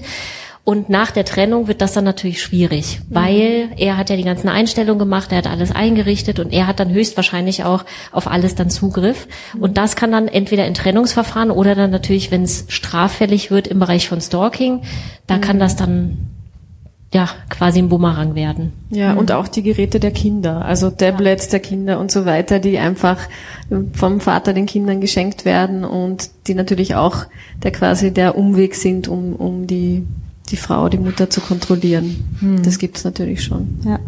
Kinder sind ja jetzt heute auch schon mehrfach äh, genannt worden, aber ähm, so, so schlimm schon alleine die Fälle mit den Frauen sind, ähm, die Kinder hängen da ja ganz häufig auch noch mit dran. Also ähm, ein, ein Fall, den ich jetzt persönlich leider äh, kenne, halt aus dem Bekanntenkreis, ähm, wo eine Frau halt aus einer sehr unglücklichen Beziehung nicht ausgestiegen ist, sondern bei ihm geblieben ist, ähm, aufgrund von, wenn du mich verlässt, bringe ich mich um, ähm, wo dann zwei Kinder dranhingen, die beide schwer verhaltensauffällig waren, also äh, bis hin zu äh, Selbstverletzungen, ähm, beide halt irgendwo so im jungen Schulalter.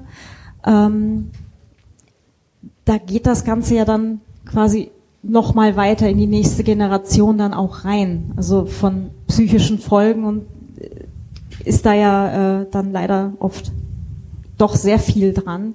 Aber schon alleine eben auch Familienrechner, wie du sagtest, ne, ähm, die Telefone oder Geräte der Kinder auch mit kontrollieren.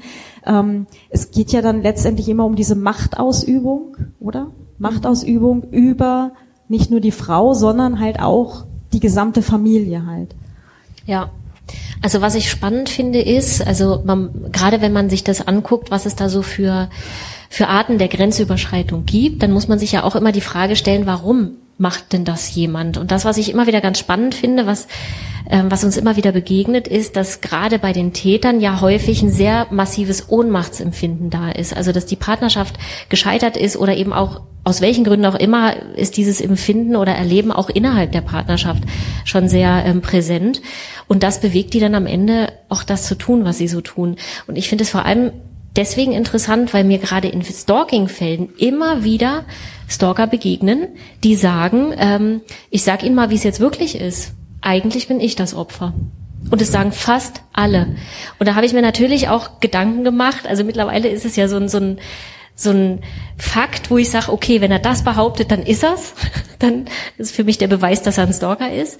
Ähm, und ich habe mir natürlich immer wieder die Frage gestellt, wie kommt denn das? Und das, was da, was ich massiv raushöre, ist wirklich massives Ohnmachtserleben und und wirklich das Gefühl, dass die Kontrolle entgleitet und dann ja wird eben so massiv eben Kontrolle ausgeübt, Macht, mhm. Dominanz. Ich würde aber auch noch den Aspekt von Besitzdenken eigentlich also gern unterstreichen, weil es ist noch nicht so lange her, dass auch gesetzlich einfach verankert war, der Mann ist das Haupt der Familie und Frauen und Kinder sind Besitz. Das ist in den 70ern, glaube ich, wurde das, ja, Ende mhm. 70er wurde das überhaupt erst aus dem Recht entfernt, ja. Ähm, und ich denke mir, diese Vorstellungen einfach von Geschlechterungleichheiten und dass der Mann einfach äh, Frauen und Kinder besitzen kann überhaupt, ja. Ich glaube, das, ja, das würde ich hervorheben, auch als, als Hintergrund für solche Handlungen. Ja, mhm. einfach weil es auch gesellschaftlich ähm, noch immer legitimiert ist. Ja, in verschiedenen Abstufungen, aber es ist weiterhin legitimiert. Mhm. Ja. Da sind wir ja auch bei dem, was ich vorher ja dann bei der Eröffnung schon meinte, mit äh, so lange ist das alles noch gar nicht her, dass wir noch um unsere Rechte blutig gestritten haben. Ja, ähm, das darf man ja dann auch alles nicht äh, vergessen. Ja. Vielleicht ist jetzt genau die Pause gekommen, dass ich mich verabschieden kann. genau, weil äh, ich glaube, wir haben noch eine Viertelstunde. Ne? Wir haben, glaube ich, bis 45 hervorragend. Sandra, ganz herzlichen Dank, dass du da warst. Magst du gerade noch ein ein abschließendes Statement schon mal jetzt vorab. Ein abschließendes Statement, das fällt mir so unendlich schwer, weil ich finde, wir haben so, wir haben so wahnsinnig, wahnsinnig viele ähm, Aspekte besprochen. Ähm, das, was, was ich unbedingt loswerden möchte, ist ein absolutes Kompliment an die ganzen Organisatoren, also an euch. Also wirklich das, was ihr hier auf die Beine stellt und die Themen, die hier besprochen werden, die sind so unendlich wichtig. Also gerade Stichwort Awareness in Zeiten der Digitalisierung zu gucken, wie ist es mit unserer Meinungsfreiheit, wie ist es mit der Pressefreiheit, aber wo sind eben auch die Grenzen, wo müssen wir uns schützen. Also finde ich wahnsinnig spannend ähm, und gut, dass ihr das macht. Herzlich, ähm, ja, herzlichen Dank dafür und ich freue mich, dass ich dabei sein darf. Wir freuen uns, dass du dabei bist.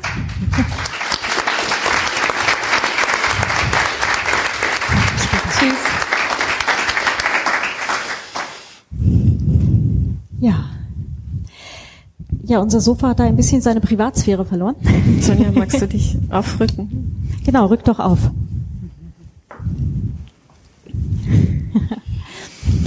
ähm, genau, Besitzrechte. Wir waren gerade bei äh, Machtausübung und Besitzrechten.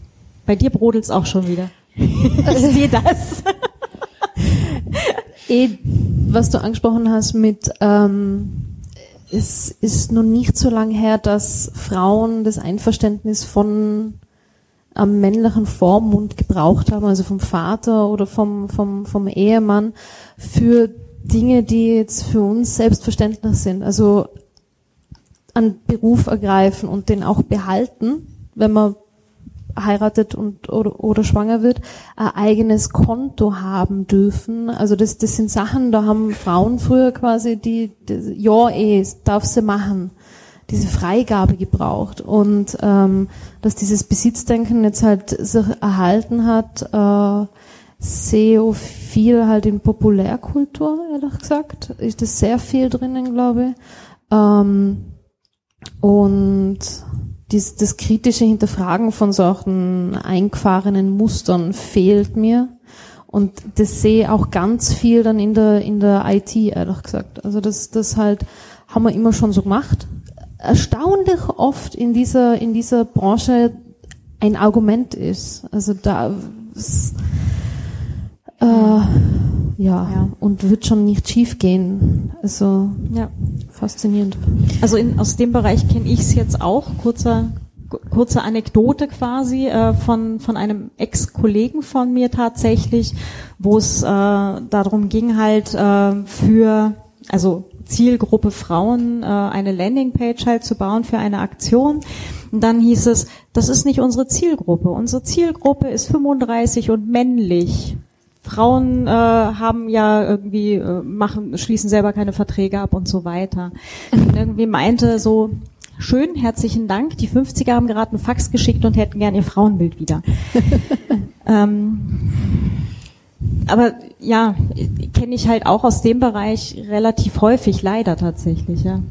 Und ich glaube, das spielt ja dann auch eine Rolle, oder wenn es um Cyberübergriffe geht, wer hat einen Zugang zur Technik mhm. und wer hat das technische Wissen, ja. Genau. Und da zeigt sich auch einfach äh, dieses Machtungleichgewicht, äh, ja.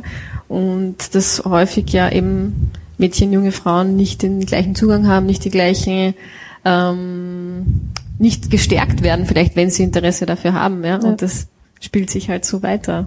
Hm. Oder eben auch durch Cybermobbing dazu veranlasst werden, Internet weniger zu nutzen. Mhm. Also auch da gab es erst jüngst eine Studie, mhm. wo eben untersucht wurde, Gewalt gegen Frauen und Mädchen.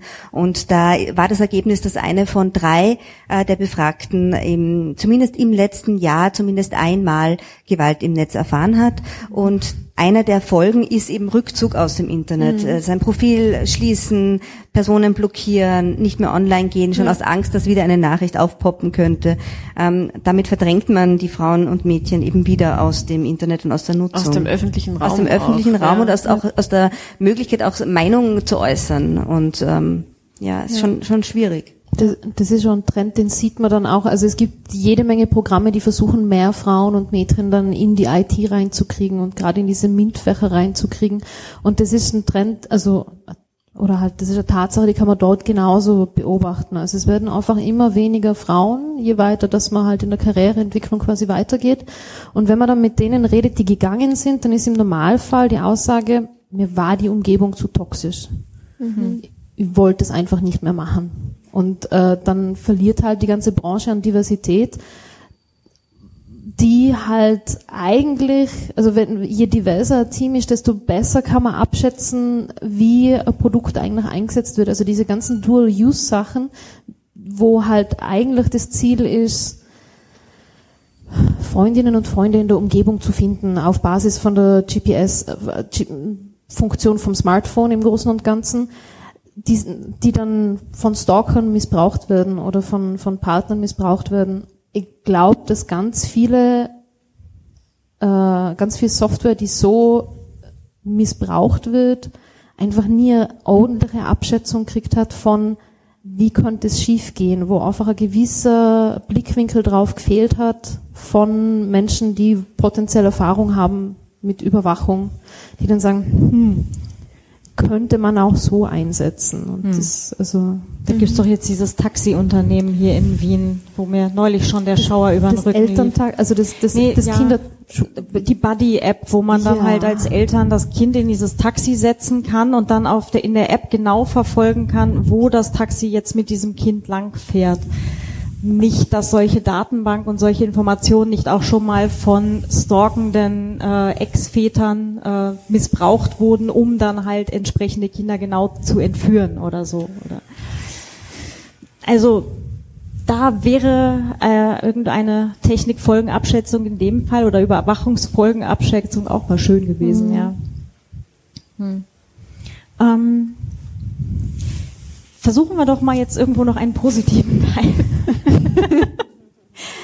ähm, ihr habt jetzt zwischendrin schon ganz viele Sachen genannt, was es auch gibt oder wo man sich hinwenden kann oder wo Frau sagen kann, okay, ich habe das Gefühl, mein Bauchgefühl sagt, irgendwas passt nicht. Ähm, was kann ich denn eigentlich alles tun? Also wenn ich jetzt entweder bei mir selber oder bei einer Freundin, wo ich mir denke, so, ne, mein Bauch, Bauchgefühl sagt, diese Beziehung, in der sie ist, ist jetzt auch nicht ganz so toll. Ne? Was, was kann man so tun? Ja.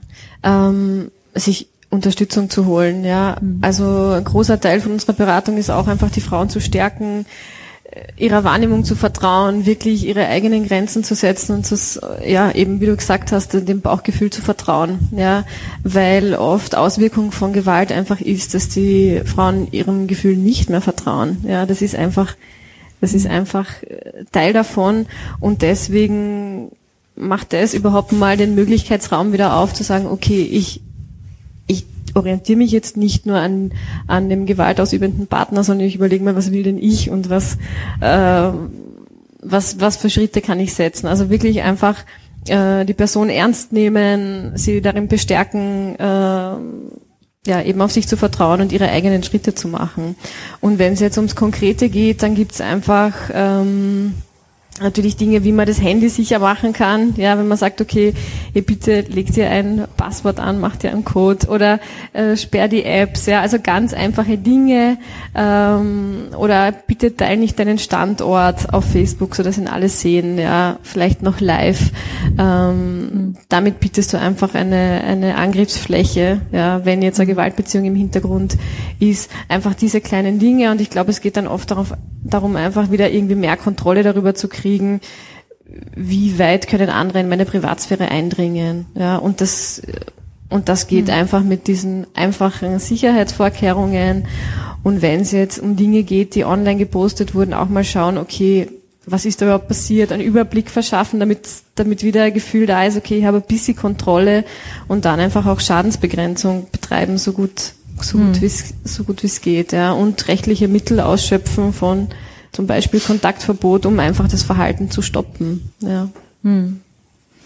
Da müssen Sie aber schon sehr viel Kraft dafür dann auch schon wieder aufwenden, oder? Auf jeden Fall, ja. Hm. Also in jeder Gewaltbeziehung ähm, braucht es einfach immens viel Kraft, da überhaupt durchzukommen, das zu überleben, ja. Mhm. Und auch äh, wenn es psychische Übergriffe sind, gerade die eben auch geben belastet natürlich massiv den Selbstwert der, der Frauen, eben die eigene Wahrnehmung und ähm, viele Frauen, die zu uns kommen, sind super tough, die haben schon super viel geschafft und ja, ganz viel Respekt auch davor, dass, also was alles geschafft wurde und welche Schritte die Frauen schaffen, wirklich. Hm.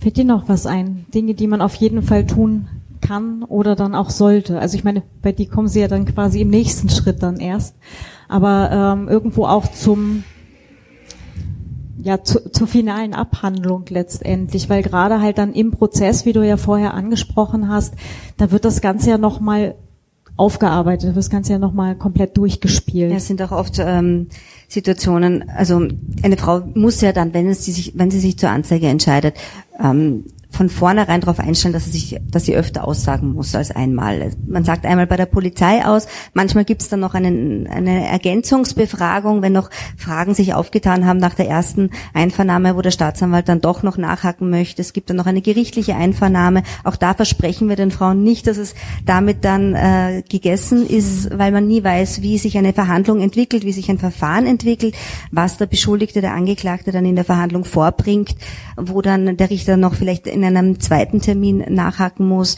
äh, der muss natürlich in alle Richtungen hier fragen und die, versuchen, den objektiven Wahrheitsgehalt festzustellen. Ähm, es gibt Möglichkeiten strafrechtlicher und zivilrechtlicher Natur. Wir unterstützen vor allem im Strafrechtlichen, weil die Frau hier kein Kostenrisiko trifft. Das ist mhm. etwa etwas ganz Besonderes im österreichischen Strafrecht, dass ähm, hier einerseits das Bundesministerium für Justiz die Prozessbegleitung finanziert für die Frau, da entstehen gar keine Kosten und sie kann sich dem Verfahren sogar noch als Privatbeteiligte anschließen. Das heißt, sie kann ihre Schadenersatzforderungen, seien das jetzt ähm, psychische Schmerzen oder eben auch körperliche Schmerzen, diesen Anspruch, den sie daraus ähm, auch gewonnen hat, durchsetzen. In der Praxis ist es oft schwierig, hier auch äh, eine finanzielle Abgeltung zu erhalten, die dem nahe kommt, was es in Wirklichkeit auch bedeutet, weil hier sehr selten Sachverständige beigezogen werden und medizinische Sachverständige aber wichtig wären, um zu beurteilen, ähm, welche Schmerzperioden die Frau hier wirklich auch erlitten hat. Das kann ein, ein Richter als Jurist nicht feststellen. Von daher gehen die Frauen oft im Strafverfahren leer aus. Im Zivilverfahren kann man sich noch ähm, schützen, indem man Unterlassungsklagen einbringt man hat auch das Recht auf, äh, also in manchen Fällen das Recht auf Schadenersatz oder immer einen Beseitigungsanspruch. Allerdings ist da das Kostenrisiko gegeben. In Österreich ist es wie in vielen Rechtsordnungen so, dass die unterliegende Partei die gesamten Kosten des Verfahrens zu tragen hat. Ähm, das heißt, man zahlt nicht seinen eigenen Anwalt oder seine eigene Anwältin, sondern dann auch noch zusätzlich die Kosten des Gegners und die gesamten Gerichtskosten und das äh, ist einfach ein großes Risiko, dass viele Frauen da natürlich nicht eingehen möchten, gerade wenn sie mhm. in prekären finanziellen Situationen sind. Mhm. Klar. Aber einstweilige Verfügungen, um da noch ähm, nachzuhaken, das ist so, dass man jedes Verfahren ja auch mit einem eigenen Streitwert bemessen kann, nachdem sich dann die Kosten richten. Und da sind Opferschutzorganisationen schon dazu übergegangen, ähm, einen sehr niedrigen Streitwert festzumachen, sodass die Verfahrenskosten sich dann auch, sollte es einen Einspruch geben von der Gegenseite, hier einfach auch gering halten, sollte man unterliegen. Und es gibt ganz viele Opferschutzorganisationen, die hier eben auch Hilfe anbieten, die die einstweiligen, also die Anträge auf einstweilige Verfügung mit dem Opfer gemeinsam formulieren, einbringen und eine ganz, ganz tolle Arbeit leisten auf psychosozialer Ebene und dann eben auch noch den Kontakt zu einer Opferschutzanwältin haben, so dass eine umfassende Beratung hier auch gegeben ist. Mhm. Also ich würde auch sagen, Unterstützung holen ähm, ist sehr, sehr wichtig und der erste Schritt. Mhm. Ja, haben wir gerade noch zwei Minuten für eine Schlussrunde? Gibt es Fragen im Publikum? Ich sehe eine so, Hand. Ähm, bevor wir das, also das jetzt auch mit euch gemeinsam, also von mir persönlich, ich würde sagen, wenn das für den Anselm okay ist, überziehen wir und machen noch mehr Fragen, weil ich glaube, es wird nicht ein, zwei, drei, wir haben vier Minuten Zeit. Ich glaube nicht, dass wir in vier Minuten die Fragen, die zu diesem Talk aufgetaucht sind, beantworten können. Ganz ehrlich. Also wenn das für den Anselm auch okay ist, würde ich sagen, äh, ich wir glaub, machen das Thema ist wichtig mehr genug, Fragen. Ja. Ähm, wie gesagt, wenn das auch für euch passt, wir haben schon einen Kameraengel ähm, und der Hetty hat jetzt auch schon mal das Mikrofon, also Hetty, bitte. Test eins. Ah, hallo. äh, erstmal äh, mehr Anmerkungen. Die erste, danke für das tolle Panel, sehr interessantes Thema und auch sehr trauriges Thema. Ähm, ich habe über dieses Thema Spyware geredet. Ähm, da wurde ich schon vom Chaos Computer Club, wo ich aktiv bin, schon äh, angeboten, dass ich verliehen werde an die, an die Frauenhäuser als Experte. ich werde mich mal einmal später bei euch melden. Ähm, ich habe dann einen interessanten potenziellen Lösungsansatz, der sehr experimentell ist, was Thema Spyware angeht. Man gehe her und mache eine Datenschutzauskunft bei dem Spyware-Hersteller, wenn er hoffentlich in Europa ist, und schaue, welche Daten man bekommt von diesen weil er müsste euch Daten rausgeben, weil er Daten von dir hat. Das stimmt. Das wäre interessant zum Durchspielen. Ja, mögliche Option, wenn wir beim nächsten so, so zum Thema Beweissicherung, ja. Also ja. nicht nur Facebook muss die Daten dann rausrücken, mhm. das stimmt allerdings. Das stimmt, da kommt uns die Datenschutzverordnung, es kommt uns sehr zugute. Das Danke. stimmt. Ja. Weitere Fragen? Sind auch alle ganz geplättet gerade, ja. Dann würde ich mich mal kurz vordrängen, wenn sonst niemand sagt, weil ich finde, also auch nochmal ganz, ganz viel, also ganz, ganz großes Dank, es war echt toll. Sorry wegen dem Namen, ich bin echt schlecht mit Namen. Kein Problem, ähm, Elena ist eh auch da. Schon, aber trotzdem. Ähm, aber was mich einmal einerseits interessiert hat, ist, ihr habt viel über Behörden und so geredet, also habt ihr schon noch das Gefühl, dass Behörden einfach selbst nicht die Qualifikation haben, überhaupt diese Daten, die sie da bekommen, zu beurteilen. Also im Sinne von, die Richter wissen halt auch nicht so dieses, das ist so schwierig nachzuvollziehen, wie die Baskoda gesagt hat, naja, es ist schon schwierig, aber wenn man so IP-Adressen oder sowas hat und dann kommt die Aussage, ja, wir konnten ja nicht eindeutig nachvollziehen, dass das jetzt von der Person war, was einfach in vielen Dingen, wenn man da jetzt, wenn man da Arbeit reinstecken würde, könnte man das schon. Also habt ihr da das Gefühl, dass, dass da einfach die Behörden keine Ahnung haben und oft auch vielleicht keinen Willen, diese Kompetenz zu entwickeln? Also seitens der Staatsanwaltschaft ist es äh, zumindest in Wien so, dass es sicher eine personelle Unterbesetzung gibt und mhm. einfach sehr, sehr viele Fälle auf einen Staatsanwalt, eine Staatsanwältin fallen, sodass es oftmals nicht möglich ist, hier so intensiv zu ermitteln, wie es eigentlich notwendig wäre, um eine äh, effektive Strafverfolgung auch gewährleisten zu können. Das ist zumindest ein Grund, der oft genannt wird seitens äh, der Behörde. Ähm, andererseits ähm, ist es sicher auch, ähm, also dieses technische Verständnis ist sicher ein Thema, hat auch eine Generation, ist auch eine Generationsfrage, wenn man sich auch das Alter von Richter und Richterinnen anschaut. Mittlerweile ist es in aller Munde, also Facebook und äh, WhatsApp, äh, Snapchat, das ist mittlerweile jedem Richter, jeder Richterin, egal welches Alter diese mitbringt, ein Begriff. Allerdings weniger was ähm, die einzelnen Möglichkeiten dieses Mediums ähm, anbelangt. Ja, also was man, ähm, welche Möglichkeiten es gibt, jemanden zu verfolgen mit einem gewissen Medium. Das ist noch nicht so bekannt. Da leisten wir dann oftmals auch ein bisschen Aufklärungsarbeit im Rahmen ähm, unseres Beweisantragsrechts. das äh, privat beteiligte Opfer eben auch haben im Strafverfahren. Ansonsten gibt es schon Möglichkeiten, auch nach ähm, dem E-Commerce-Gesetz gibt es eine Auskunftspflicht auch für Gerichte. Ähm, ich habe mir das aufgeschrieben äh, Auskunftspflicht gegenüber Gerichten, wenn dadurch eben der Nutzer eines Dienstes zur Verhütung, Ermittlung oder Aufklärung oder Verfolgung gerichtlich strafbarer Handlung ermittelt werden kann. Äh, ich habe selber noch nie erlebt, dass äh, davon Gebrauch gemacht worden ist. Ich muss aber auch fairerweise dazu sagen, dass uns die Täter ja bekannt sind grundsätzlich. Ähm, es wäre vielleicht dahingehend dann interessant, ähm, bei einem Fake-Profil auch nachweisen zu können, dass es diese Person ist, die sich hinter diesem Fake-Profil versteckt. Ich glaube, was erschwerend hinzukommt, ist, dass nach wie vor viele Leute der Meinung sind, online und offline wären irgendwie getrennte Sphären. Also dieses, dann, dann lockt die halt aus, funktioniert halt nicht, weil man halt auf einer, äh, bei, bei Belästigung halt von, von einer starken psychologischen oder psychischen Beeinträchtigung dann irgendwo redet. Hm. Ja. Wobei das mittlerweile etwas ist, was äh, langsam zurückgeht. Ja. ja. Gibt es eigentlich für Stalking ein spezielles Umfeld, wo das passiert? Oder ist es alle Klassen, alle Altersgruppen? Oder gibt es da irgendwie, wo man sagt, nur die Jungen oder ab einer Altersklasse? Also ich kann jetzt nicht zu Stalking so spezifisch was sagen, sondern eher, welche Frauen wenden sich an uns, an die Beratungsstelle und an die Wiener Frauenhäuser. Und da würde ich sagen, das ist durch alle sozialen Schichten, Herkünfte, ganz verschiedene Situationen, ja.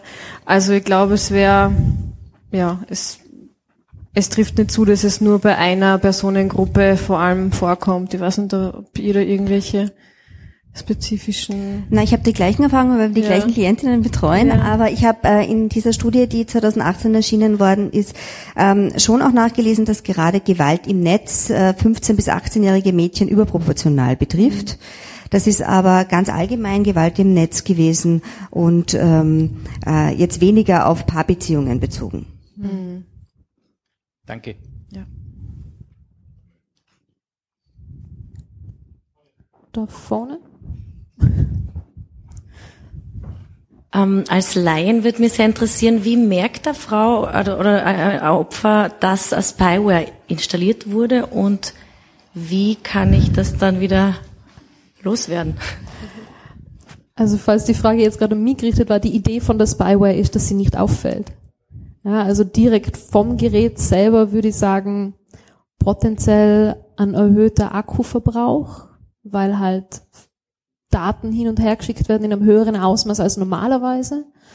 Ähm, aber eigentlich hm? Datenverbrauch. Datenverbrauch, und auch, dass genau. es äh, geroutet ist. Zum Beispiel, wenn sie selber jetzt nicht geroutet hat, mhm. die Frau, also die Grundsicherheitseinstellungen quasi gesprengt hat, dann ist das schon, dann kann man das checken und dann ist ja. das schon ein Warnsignal, weil die meisten Spyware-Programme das brauchen. brauchen. Ja. Die setzen sich quasi mhm. tief rein ins System und ja. dafür musst du halt diese Sicherheitseinstellungen sprengen. Und wenn du das selber nicht gemacht hast, dann aber grundsätzlich glaube ich ist halt auch wirklich dieses Bauchgefühl, oder? Wenn du, wenn, wenn, wenn dein Partner oder wer auch immer, wenn jemand Informationen über die hat, die du nirgendwo ja. hergeben genau. hast, gerade dieser Fall von, äh, ich habe mitkriegt, du warst Eis essen mit XY und das, die Information ist aber an und für sich nirgendwo verfügbar und du bist dir sicher, dass die Person dich nicht gesehen hat. Solche Sachen glaube ich, am ehesten. Ist auch so, dass der Täter oft damit spielt, äh, das Opfer mhm. noch mehr zu verunsichern, indem ja. er genau das Opfer eben auch damit konfrontiert, dass er etwas weiß, was er ja. eigentlich gar nicht wissen ja. sollte mhm. oder kann. Mhm. Noch eine Frage? Ja. Hätte ich nochmal? ähm, nochmal kurz zu dieser Spyware-Sache. Normalerweise ist es für Laien schwer zu erkennen, dass überhaupt da ist. Also da muss schon Expertise haben, das Ding mal auseinandernehmen, das ganze Telefon, um da nachzuschauen, ob da was ist. Und noch eine Frage zum, zu dem Thema. Wie schauen also die Erfolgsaussichten aus, die Ratio, dass Frauen dann irgendwie Erfolg haben? Und ihr habt wahrscheinlich Gerichtsverfahren gehabt und die Frauen begleitet. Wie ist dann mehr diese Ratio mit, okay, die können dann irgendwie mal wieder, das ist nie ein normales Leben danach, aber halt dann einfach in, in Ruhe leben. Gibt's, gibt's da so Erfolge oder ist es halt nicht existent? Eine Frage an dich, weil ihr weiter begleitet nach dem Strafverfahren. Bei mir endet es ja dann mit mhm. rechtskräftigen Urteil. Ähm, was ich nur sagen kann, während eines Verfahrens, obwohl es eine Anzeige gibt oder ein Ermittlungsverfahren anhängig ist, hält das einen Täter sehr selten auf, weiterhin Gewalt auszuüben in Form von Cybergewalt. Also da ist es eher so, dass das Stalking weitergeht, dass die Nachrichten weitergehen und dass wir dann verpflichtet oder dass, dass wir dann auch die Möglichkeit ähm, an den Schopf nehmen und ähm, diese Nachrichten, die danach, nach der Anzeigeerstattung noch gekommen sind, noch weiter der Staatsanwaltschaft weiterleiten, weil diese Nachrichten sonst untergehen würden. Also es ist auch oft so, dass äh, Stalking-Fälle eingestellt werden, weil sie im Zeitpunkt der Anzeigenerstattung vielleicht noch nicht so umfassend waren. Da gibt es ja auch Mindest, ähm, also Mindestübergriffe im Sinne von der Intensität der Fälle, die eben auch Stalking betreffen. Ähm, und erst durch unsere Nachtragsanzeigen, durch diese Informationen, die wir dann weiterleiten, es erst zu einem Fall wird, der strafbar ist. Also ein Ermittlungsverfahren ist nicht immer eine Bremse, aber habt ihr Erfahrungen, wie es nach der Verurteilung ausschaut? Ich würde jetzt gern was Positives sagen und nämlich wirklich, dass sich, also viele Frauen beenden Gewaltbeziehungen und es muss auch nicht sein, dass ein Leben lang die, die Belastung bleibt. Ja, also ähm, zum Glück, ja, eben wie ich vorher gesagt habe, total viele sind total starke Frauen und haben schon während der Gewaltbeziehung ja auch ganz viel kluge Strategien gehabt, wie sie Gewalt aus dem Weg gehen. Ja, ähm, das heißt, sie sind nicht während der Beziehung nur passive Opfer, die belastet sind, sondern die haben da auch Möglichkeiten und Handlungsspielraum und den haben sie danach genauso. Ähm, ja, und viele, viele schaffen es, Gewaltbeziehungen zu beenden und für ein tolles und, und, und ähm, glückliches Leben, ja, und, und leiden nicht zwingend an den Auswirkungen. Und es gibt, um das vielleicht noch zu ergänzen, aus rechtlicher Sicht, es gibt die Möglichkeit, auch in einem Verfahren als Richter oder Richterin eine Weisung aufzutragen. Also wenn ein Täter verurteilt wird und eine bedingte Strafe bekommt, also quasi auf Probezeit drei Jahre sich bewähren muss, dann kann das kombiniert werden mit der Weisung Kontaktverbot zum Opfer. Und wenn das nicht eingehalten wird, dann ähm, gibt es da quasi auch eine gerichtliche Kontrolle. Das Opfer muss sich natürlich wieder an die Polizei wenden, aber danach gibt es äh, Abhilfe. Und es gibt auch die Weisung Antiaggressionstraining. Richtig, es gibt die, eine Palette über die wir uns sehr freuen würden, wenn es die öfter noch gäbe. Genau, also als im Sinne einer Prävention weiterer Gewalt. Hm. Ja. Der, der, negative Teil an, an jetzt äh, vielen positiven äh, Ausgängen ist natürlich die Dunkelziffer. Ne? Mhm. Also es, äh, bevor Menschen überhaupt bei euch auftauchen oder auch bei der Sandra, die jetzt äh, ja gerade schon weg ist, ähm, da ist ja meistens schon sehr viel passiert und sehr viele Frauen kommen gar nicht erst bis zu euch vielleicht. Also jetzt nicht einmal mhm. nur Gewaltopfer, die dann vielleicht tatsächlich einem Tötungsdelikt äh, zum Opfer gefallen sind, sondern auch ganz viele, die es einfach aushalten aus verschiedensten Gründen. Ähm, das ist dann halt eher so der negative Teil daran, wo man sagen muss, okay, ähm, Dunkelziffern können da halt auch nochmal äh, die Waage ganz schön in, ins Schwanken bringen, mhm. ja. Ja, sicher. Ich glaube, es gibt diese Studien, eine von drei oder eine von fünf Frauen erlebt Gewalt in ihrem Leben. Das sind massiv viele, viele Personen, viele Frauen, die das erleben. Ja, und ich glaube von ganz vielen, klar, die ähm, suchen keine Unterstützung und ich glaube, das ist eben auch ein gesellschaftliches Thema, dass es einfach ähm, mehr und mehr Unterstützungsorte äh, braucht. Es braucht auch Gelder für feministische Vereine und nicht Budgetkürzungen und einfach Arbeit, die auch ähm, bei Männlichkeitsbildern ansetzt, die ähm, gewaltfrei sind, ja, und auch einfach Arbeit mit jungen Menschen gemacht wird, schon ganz früh und ganz breit. Ich glaube, das, ja, da gibt es gesellschaftlich noch sehr viel zu tun, um diese Dunkelziffer eben auch äh, zu senken, ja, mhm. und Gewalt gegen Frauen einfach hoffentlich irgendwann mhm. zu beenden. Aber ich finde, da kann man einen richtig schönen Bogen zu was Positivem schlagen, weil alleinig, also ich, ich finde, das Setting da jetzt super, dass wir dieses Panel gemacht haben, oder dass es so direkt am ersten Abend quasi als Keynote da sitzt, ähm, bedeutet unglaublich viel und, und, und, und zeigt halt auch einfach äh, das, das Thema nochmal auf, wie die Sandra gesagt hat, einfach die, die Aufmerksamkeit halt auch einfach zu generieren.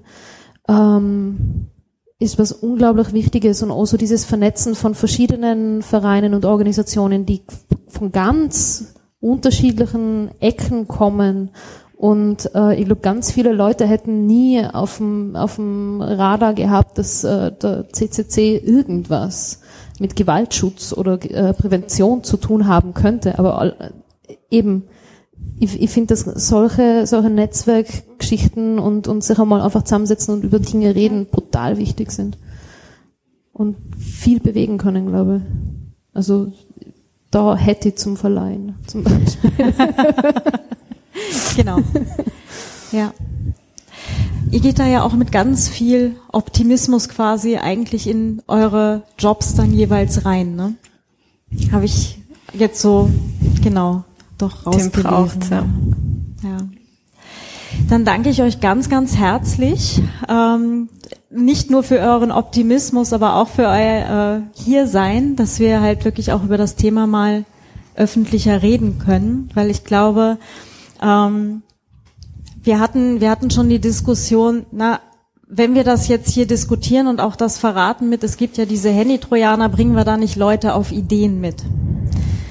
Das kann man vermutlich nie völlig ausschließen. Andererseits, wenn es fünf Leute auf Ideen bringt, aber 100 Frauen dazu, darüber nachzudenken, ob es eventuell sein kann, dass ich gestalkt werde, kann es sein, dass ich eine Spyware auf meinem Gerät habe, was auch immer, die dann halt sich Hilfe suchen und irgendwie aus solchen Beziehungen aussteigen. Ich glaube, da ist viel Potenzial, da auch noch in der Welt was zu bewegen. Gut, in dem Sinne, ganz Danke. herzlichen Dank. Valentina Danke für die Einladung.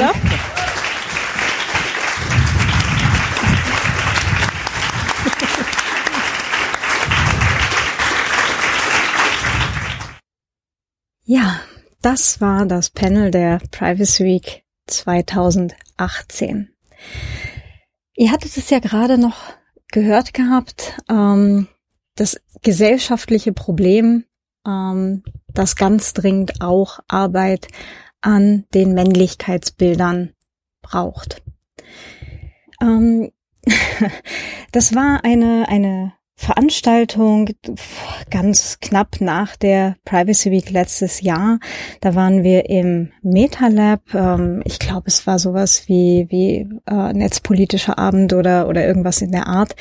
Äh, jedenfalls wurde ich angesprochen von einer männlichen Person mit äh, dem Hinweis, ähm, dass das Panel halt ganz doof war und äh, wieso keine Männer zu ähm, zu Wort gekommen sind, weil Männer sind ja eigentlich die Opfer, ne? also viel häufiger. Und ähm, eigentlich äh, muss das ja auch mal beleuchtet werden, dass ja eigentlich meistens doch die Frauen diejenigen sind, die da stalken. Ähm, es tut mir jetzt ganz schrecklich leid, aber die Statistik ist da, glaube ich, ganz deutlich auf der anderen Seite.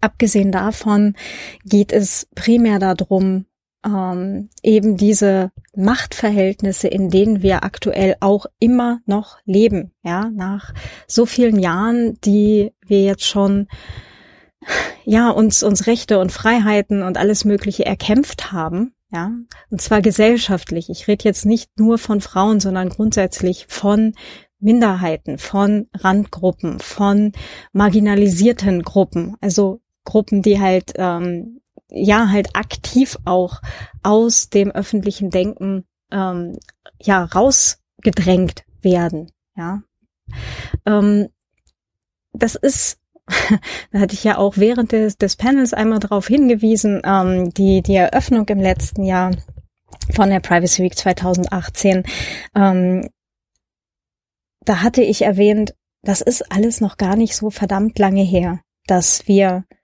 viele Rechte noch nicht hatten und dass diese Rechte zum Teil wortwörtlich blutig erstritten worden sind.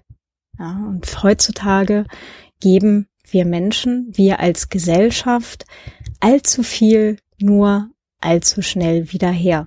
Ja. Ähm, macht mich nach wie vor sehr, sehr nachdenklich, macht mich nach wie vor auch traurig durchaus und ähm, ich versuche halt immer nur darauf hinzuweisen, dass wir ganz viele Dinge in dieser Gesellschaft haben, die so viel besser sind als alles, was wir die letzten paar hundert Jahre hatten.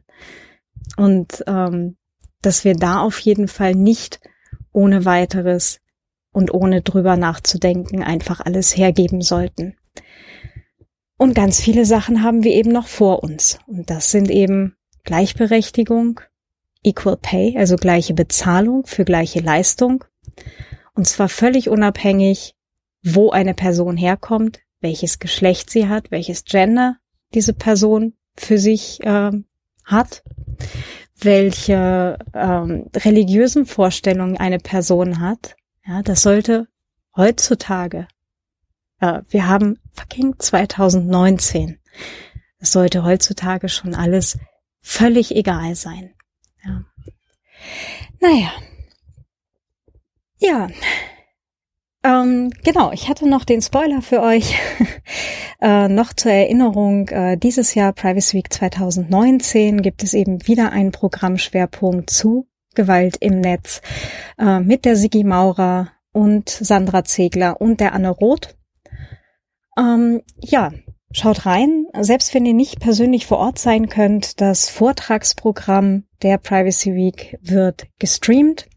In Saal 1 werden äh, wir auch wieder eine Simultanübersetzung haben von C3 Lingo. Ganz herzlichen Dank an dieser Stelle. Und ähm, ihr könnt auch die Privacy Week äh, unterstützen wir sind wie immer chronisch unterfinanziert. Ähm, es gibt Stream-Supporter-Tickets. Ähm, ihr könnt uns auch einfach so eine kleine Spende einwerfen. Alle Infos dazu findet ihr auch unter privacyweek.at. Diesen Podcast hier könnt ihr natürlich ebenfalls gerne unterstützen. Ähm, die Privacy Week hat momentan zur Sekunde viel nötiger. Also von daher gerne dort äh, eine kleine Spende einwerfen. Das wäre sehr, sehr schön. Ja, aber hier nehme ich total gerne euer Feedback. Schickt mir doch gerne Feedback an äh, feedback at datenschutz-podcast.net oder über Social Media auf Twitter an äh, at Datenputz, genau, oder auf Mastodon an at Datenschutzpodcast at chaos.social. Ja, mich findet ihr auf Mastodon auch at jinx at chaos.social und auf Twitter an at jinxproof. Ich sag euch einen ganz, ganz schönen Tag oder Abend oder wann auch immer ihr das hört. Ähm, ja, macht mit den Infos was, macht was draus, macht die Welt ein bisschen besser. Ich versuche das in meinem kleinen Rahmen ja auch. Es wäre schön, wenn wir alle gemeinsam diese Gesellschaft zu etwas machen, was noch lebenswerter ist als das, was wir bereits haben was ja schon eine verdammt gute Sache ist. Jo, bis die Tage, eure Claudia. Ciao.